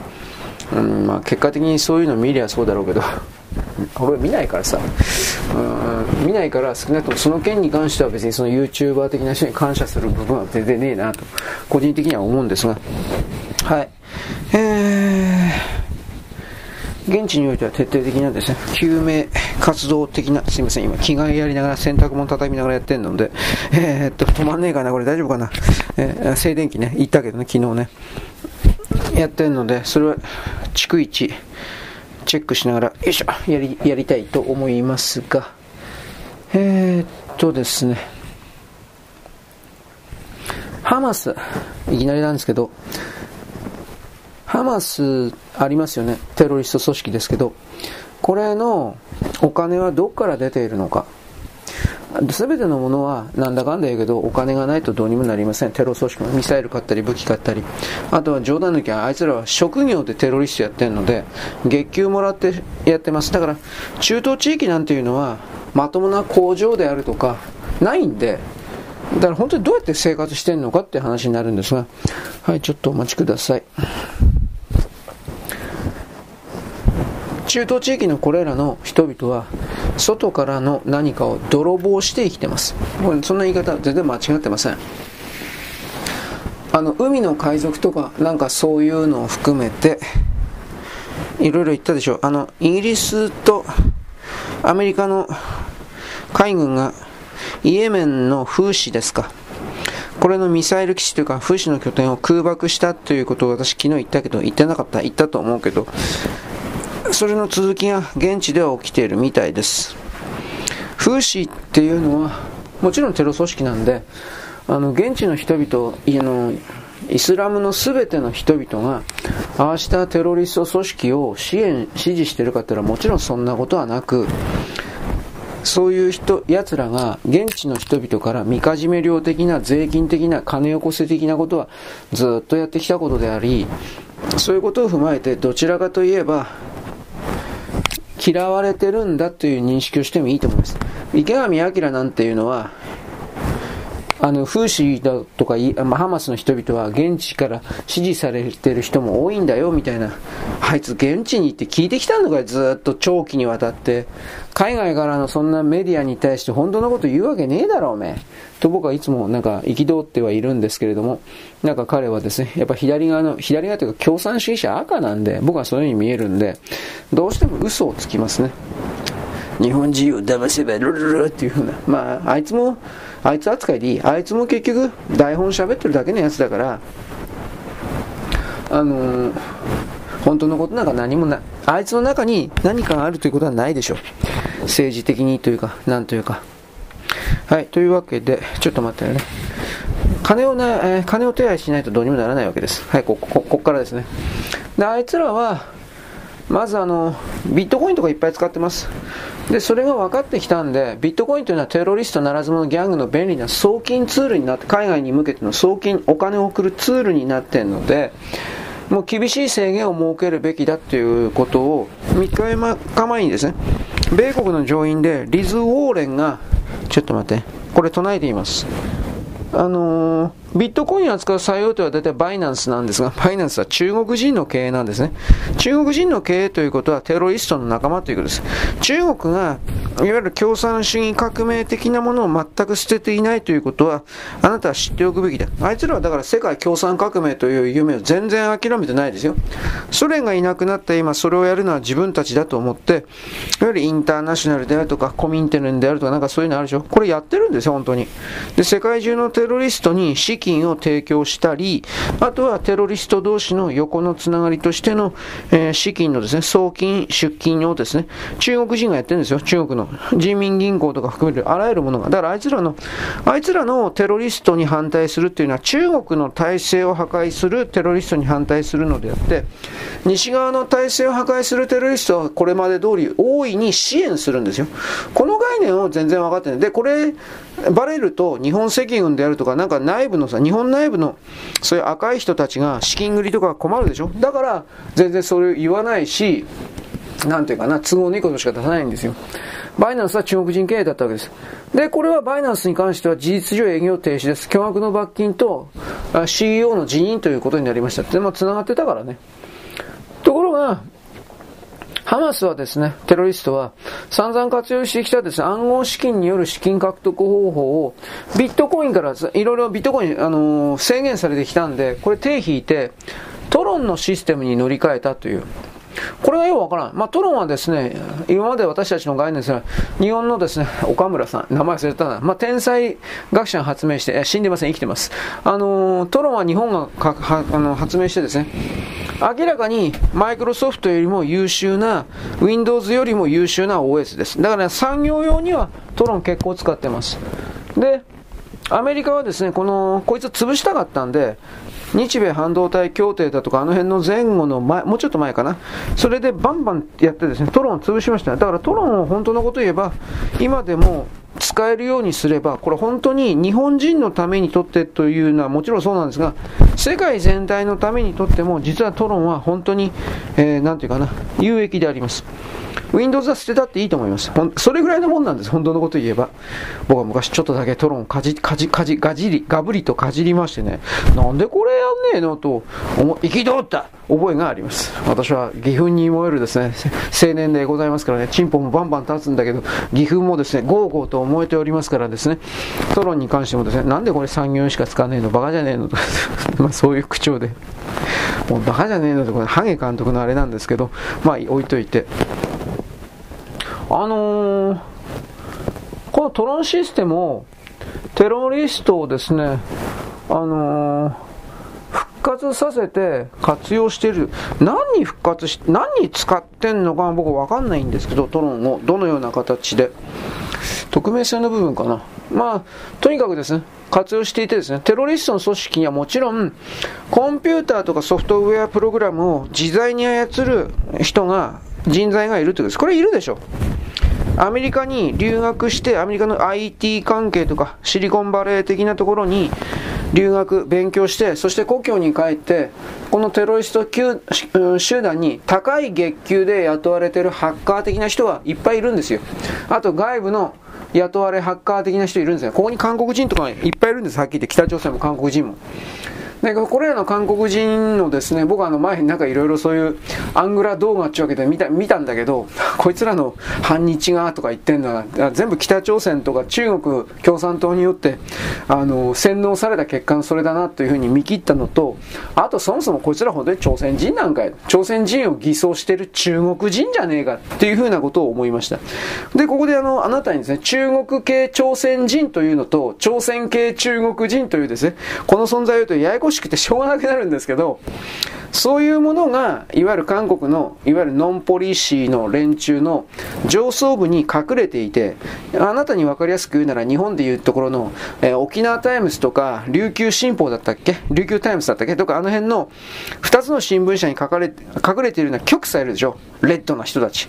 ああいう連中が、えー、中国系、朝鮮人、朝鮮系中国人というですね、いわゆるあの、えー、っとね、北朝鮮と満州、満州というか中国の国境線沿いにいるような、満州人なんだか、北、朝鮮人なんだか、よくわかんないような人たちがいるんだけど、まあ一緒なんだけど、はっきり言うけど、満州人と言った方が俺いいと思うんだけど、それらの連中が、一応、その、朝鮮国籍持ってたり、中国国籍持ってたりするけど、大体同じ、この場合満州人って統一した方が分かりやすい気するけど、その満州人っていう奴らが、韓国の中に中国人と称してどんどんと移住していってですね、移住してきてですね、で、これらのマスコミ関係者の中に入り込んでですね、で、そいつらが大体は共産主義の信奉で中国に忠誠、中国と北朝鮮に忠誠誓ってたりなんかしてですね、で、それで、韓国の世論を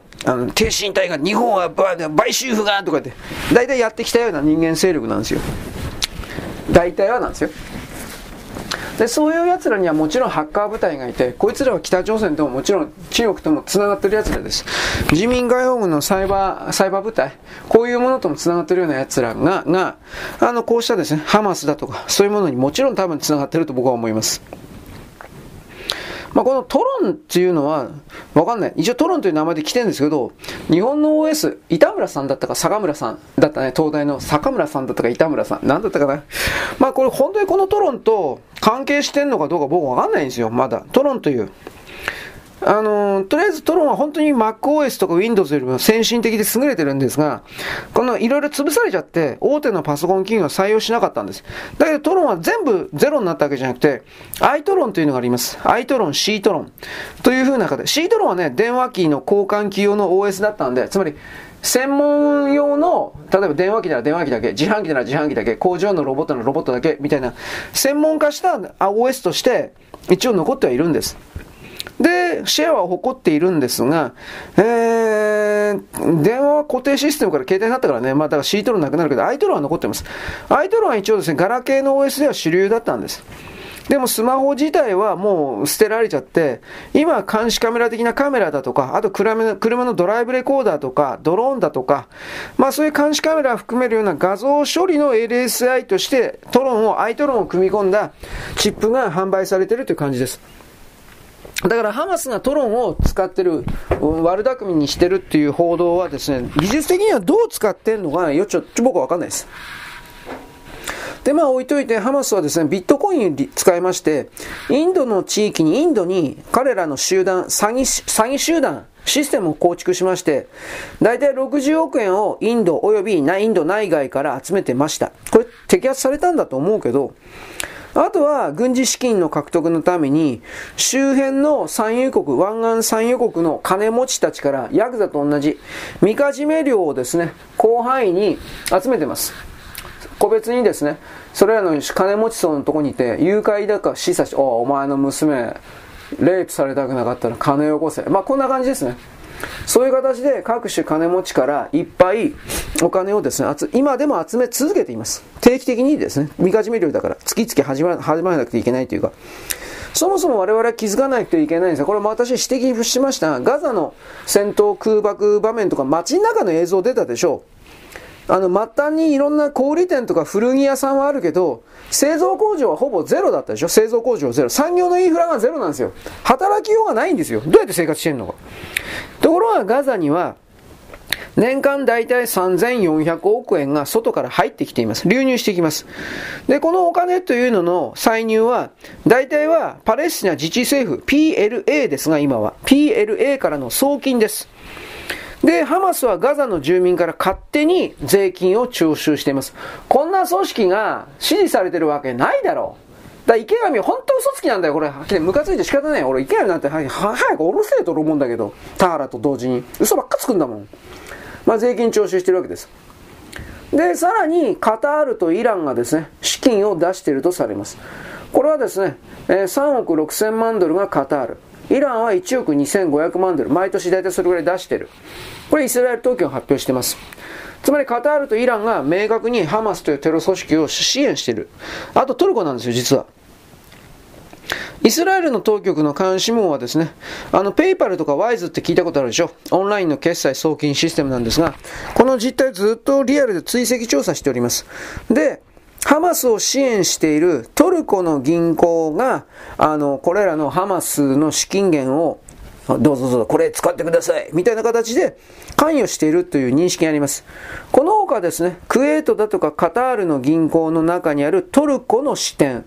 いいですか？ややこしいけど。クウェートにある、あの、トルコ支店。カタールにあるトルコ支店。つまりトルコの銀行いくつかが、トルコ人が、このハマスを支援している。なぜ支援してるか分かりますか？トルコの武器を買ってくれるから。無人、無人機とか含めて、バイラクタルとかなんかあるでしょ。この世界は汚いんです。人の命なんかどうでもいいです。他人の命は。儲かりゃいいんだよ。これで、これでできてます。儲かりゃいいんだよって言うけど、でもやっぱり戦争に関するこれは、仕組みが分かった以上、やっぱりそれで儲かりゃいいんだよと言っちゃいかんと思う。これ、これ、なんでこんな風になるかって、はっきり一重に、中東地域に工場、産業がないんですよ。工場がないんですよ。僕たちみたいにクズみたいな参考体で働くような、ね、あ、つれ、夜勤つれとかやってらんねえと言いながら、でもその夜勤つれやってられない、給料安い、もう生活やっていけないと言いながら、でもそこに勤めることによってとりあえずは生きていけるんですよ。中東にはそれがないんですよ。工場がないんですよ。だから僕前に言ったじゃないですか。湾岸諸国で特にサウジアラビアがイスラエルか。イスラエルなんで急接近してるかっていうと、半導体工場を私たちの作ってくれって、もうずっと言ってるんですよ。サウジアラビアの中に。水どうすんのかなと俺思ったけど、思ってたけど、どうするんですかね。海水を真水にしてあんな水でも使えるんかな。もしそれ使えるんだったらそれで、それで行くんか知らんけど。サウジアラビアはとにかくその自分のところに半導体工場を作れば、湾岸地域の全ての人々の労、自国の労働者だけじゃなくて、湾岸地域のアラブ人、イスラム教徒、そういうものを自分の国の中の半導体工場で働かせて、まあ結局このことは使うけど、支配下に置く、いうことを聞かせる、手なずける。ということも含めて、いろいろとですね、大計画してたんです。だからサウジアラビアだったと思うけど、巨大な人工都市今建造してるでしょ？絶対あれ失敗するけど、あれ金儲けのためだけのそれだから、サウジアラビアだけ他になかったよね。あれはだからね、それらの半導体関係の技術者であるとか、家族であるとかを住まわせるための街なんですよ。まあ半導体だけに限ったわけじゃないけど、最先端の何か。で、でもこの場合の人類における最先端の何か少なくとも直近5年、10年によって間違いなく半導体なんですよ。これを作れない国は滅ぶんです。あの、今の僕たちがあなたたちが、どうか南やオセオセアニア地域だとか、なんか土人みたい、土人みたいなものいっぱい住んでるようなアマゾン、アフリカだとか、なんかああいうような感じのイメージあるでしょ？遅れた国あるでしょ？東ヨーロッパであるとか、ね、スロベニアとか失礼だけどね、スロバキアとかなんかいっぱいあるけど、あんな国に落ちぶれるんですよ。自分の国で作れるものはお菓子だとかですね、衣服だとかですね、えー、まあ本当に誰の国でも作れるようなもんなんです。誰の国でも作れるような工場で、えー、その国の人々だけが消費するような物資を作って、えー、大きく儲けることができないまま、何の成長もできないまま、それで終わるんです。半導体を作れない国ってそういうことなんです。で、韓国はそれから外されそうになって、外されたんだけど、どう見たって。だって、焦って、日本と関係改善をって、あんなも嘘ですよ。だから、どうしてこんなことわかんねえんだよ、お前。日本をまた騙して日本からそのラピダスを含めるアメリカから提供される技術、技術者を特に技術者を盗もうとしてるんですよ。あの、韓国の半導体の躍進というのは、日本の技術者からセ、セックス接待を含めるありとあらゆることをして、土日、韓国に飛んで、で、1時間2時間講演するだけで30万とか、そういうふうなとんでもない高額のギャラ支払って日本の半導体の全てをばらさせたんですよ。流させたんですよ。チクらせたの。それでサムスンとかドカンと伸びたの。技術をタダでもらってというかそ、その金払って。日本の技術者も、だから悪い。しかし日本の技術者に金を払わなかった日本政府がもっと悪い。半導体が世界の数勢を決めるということを理解しなかった日本の技術者が、あ日本政治が本当に悪い。しかしこれも改めなくてはいけない。日本がその辺をしっかりしなかったから韓国というあの愚かな地域というか日本に対する敵対構造をずっと持っている精神構造の中に自分が上だという自分が上だという心を持っているやつは基本的に全部人類の敵なんです。あなたの敵私の敵なんです。その自分が上だということを実現するためにどんな汚いことをしても許される当然だ。それが当然の資格というか上だからという。これでもう精神完結している人たちはそれ以上の進歩はないんです。滅ぶだけなんです。また滅ぼなけ、滅ばなければならない存在なのだという、ここまで私言うんだが、なぜならばそうしなければ地球という惑星が前に進めないから。まあだから地球という惑星はそういうものを滅ぼすとは言わんけど、ほっとくというか、あの、助けないんですよ。助けない、そう大きな星の力が助けないというのはどういうことか分かりますか？死ぬんですよ、どう考えたって。なぜなら我々は地球の腹からの一部だから。一部というか全体なんだから、もうキリがない。こんなこと言ったら、どうですか？精神世界にした。忖度しましたか忖度した、それで、ロロロロロ。バカ野郎。俺はてめえらの喋り方大嫌いだ。自分が何々しますだろ、バカ野郎。させていただきまして。喋んなお前いくつだよ小学生かよ小学生のこんな言葉で使い方しねえよ、お前。本当にね、時々僕はムカつく。ムカついても何の何もできないくせに力ないくせに「チンポ立たない」いや立つけどあなたがパッツンパッツンでなんか下着姿でやってきて服脱いでだんだん服脱いで下着さブラジャーとかパンツでもう履いてチンチン勃起して「ああやぐわーぐわもう言語ならないですね言葉ならないですもう、もうすぐやり、もうすぐや、すいません、こんなこと言ったらもう僕レイプマンになる。レイプマンという漫画昔あったそうですけど、僕読んでないけど、ね、チンチン立ってもう、もう大変な、大変なことになると思うんですけど、ね、そんな女いねえかな、いねえよ。いないって。アニメとか漫画とかエロゲーにはいっぱいいるのに、どうして現実にはそんな女いない？か。いや、金払えばいるよ。金払えば。あの、なんかプレイ、プレイですか？えー、なんかね、キャバクラ的な、ね、風俗的な、そんなありますよ。金払えば。金ないからさ、俺。で、金ないからって言って、その YouTuber 的な人で、ね、どうですか？でロロロロっていうふうになんか言ってですね、お金ちょうだい。俺、これも嫌だしね、時間の無駄だから。まあいいです。そういうわけで、キリがないので、一旦切ります。うん、まあ、ハマスがですね、そういう形で、汚い金というか、まあいろいろ、ちょっと気になるのはトロンを使ってるということで、この辺はまた調べておきます。ちょっと聞き捨てならないという、僕の神聖な、僕の学んだ神聖なトロンを汚すな、みたいな。これありますね。実は、これは本当にありますね。まあ、ね、今は、今、プログラム言語なんかやんなくったっていいんだよ、この時代は。舐めやがって。なんであなたはコボルだとかフォートランだとかそういうことやりましたか？ね、普通やってるやってないんですよ、誰も。銀行関係、金融関係でコボル、フォートランやんねえのよ。残ってないのとかいろんなこと思ったけど。はい、いいです。別にどうでもいいです。技術は進歩するので。なんか今本当に OS っていうか、プログラム言語やらんでもいいらしい。こんなことあるかな？僕は騙されてるんですね。C、今 C++ とか C とかやんなくて嘘つけよと思って。まあ、世の中の人はみんな嘘つきなんで、僕、俺を騙そうとしてるんで、いろいろと引っかからないようにしないといけないなみたいなことを思う。それでよろしいでしょうか？はい、よろしく。ごきげんよう。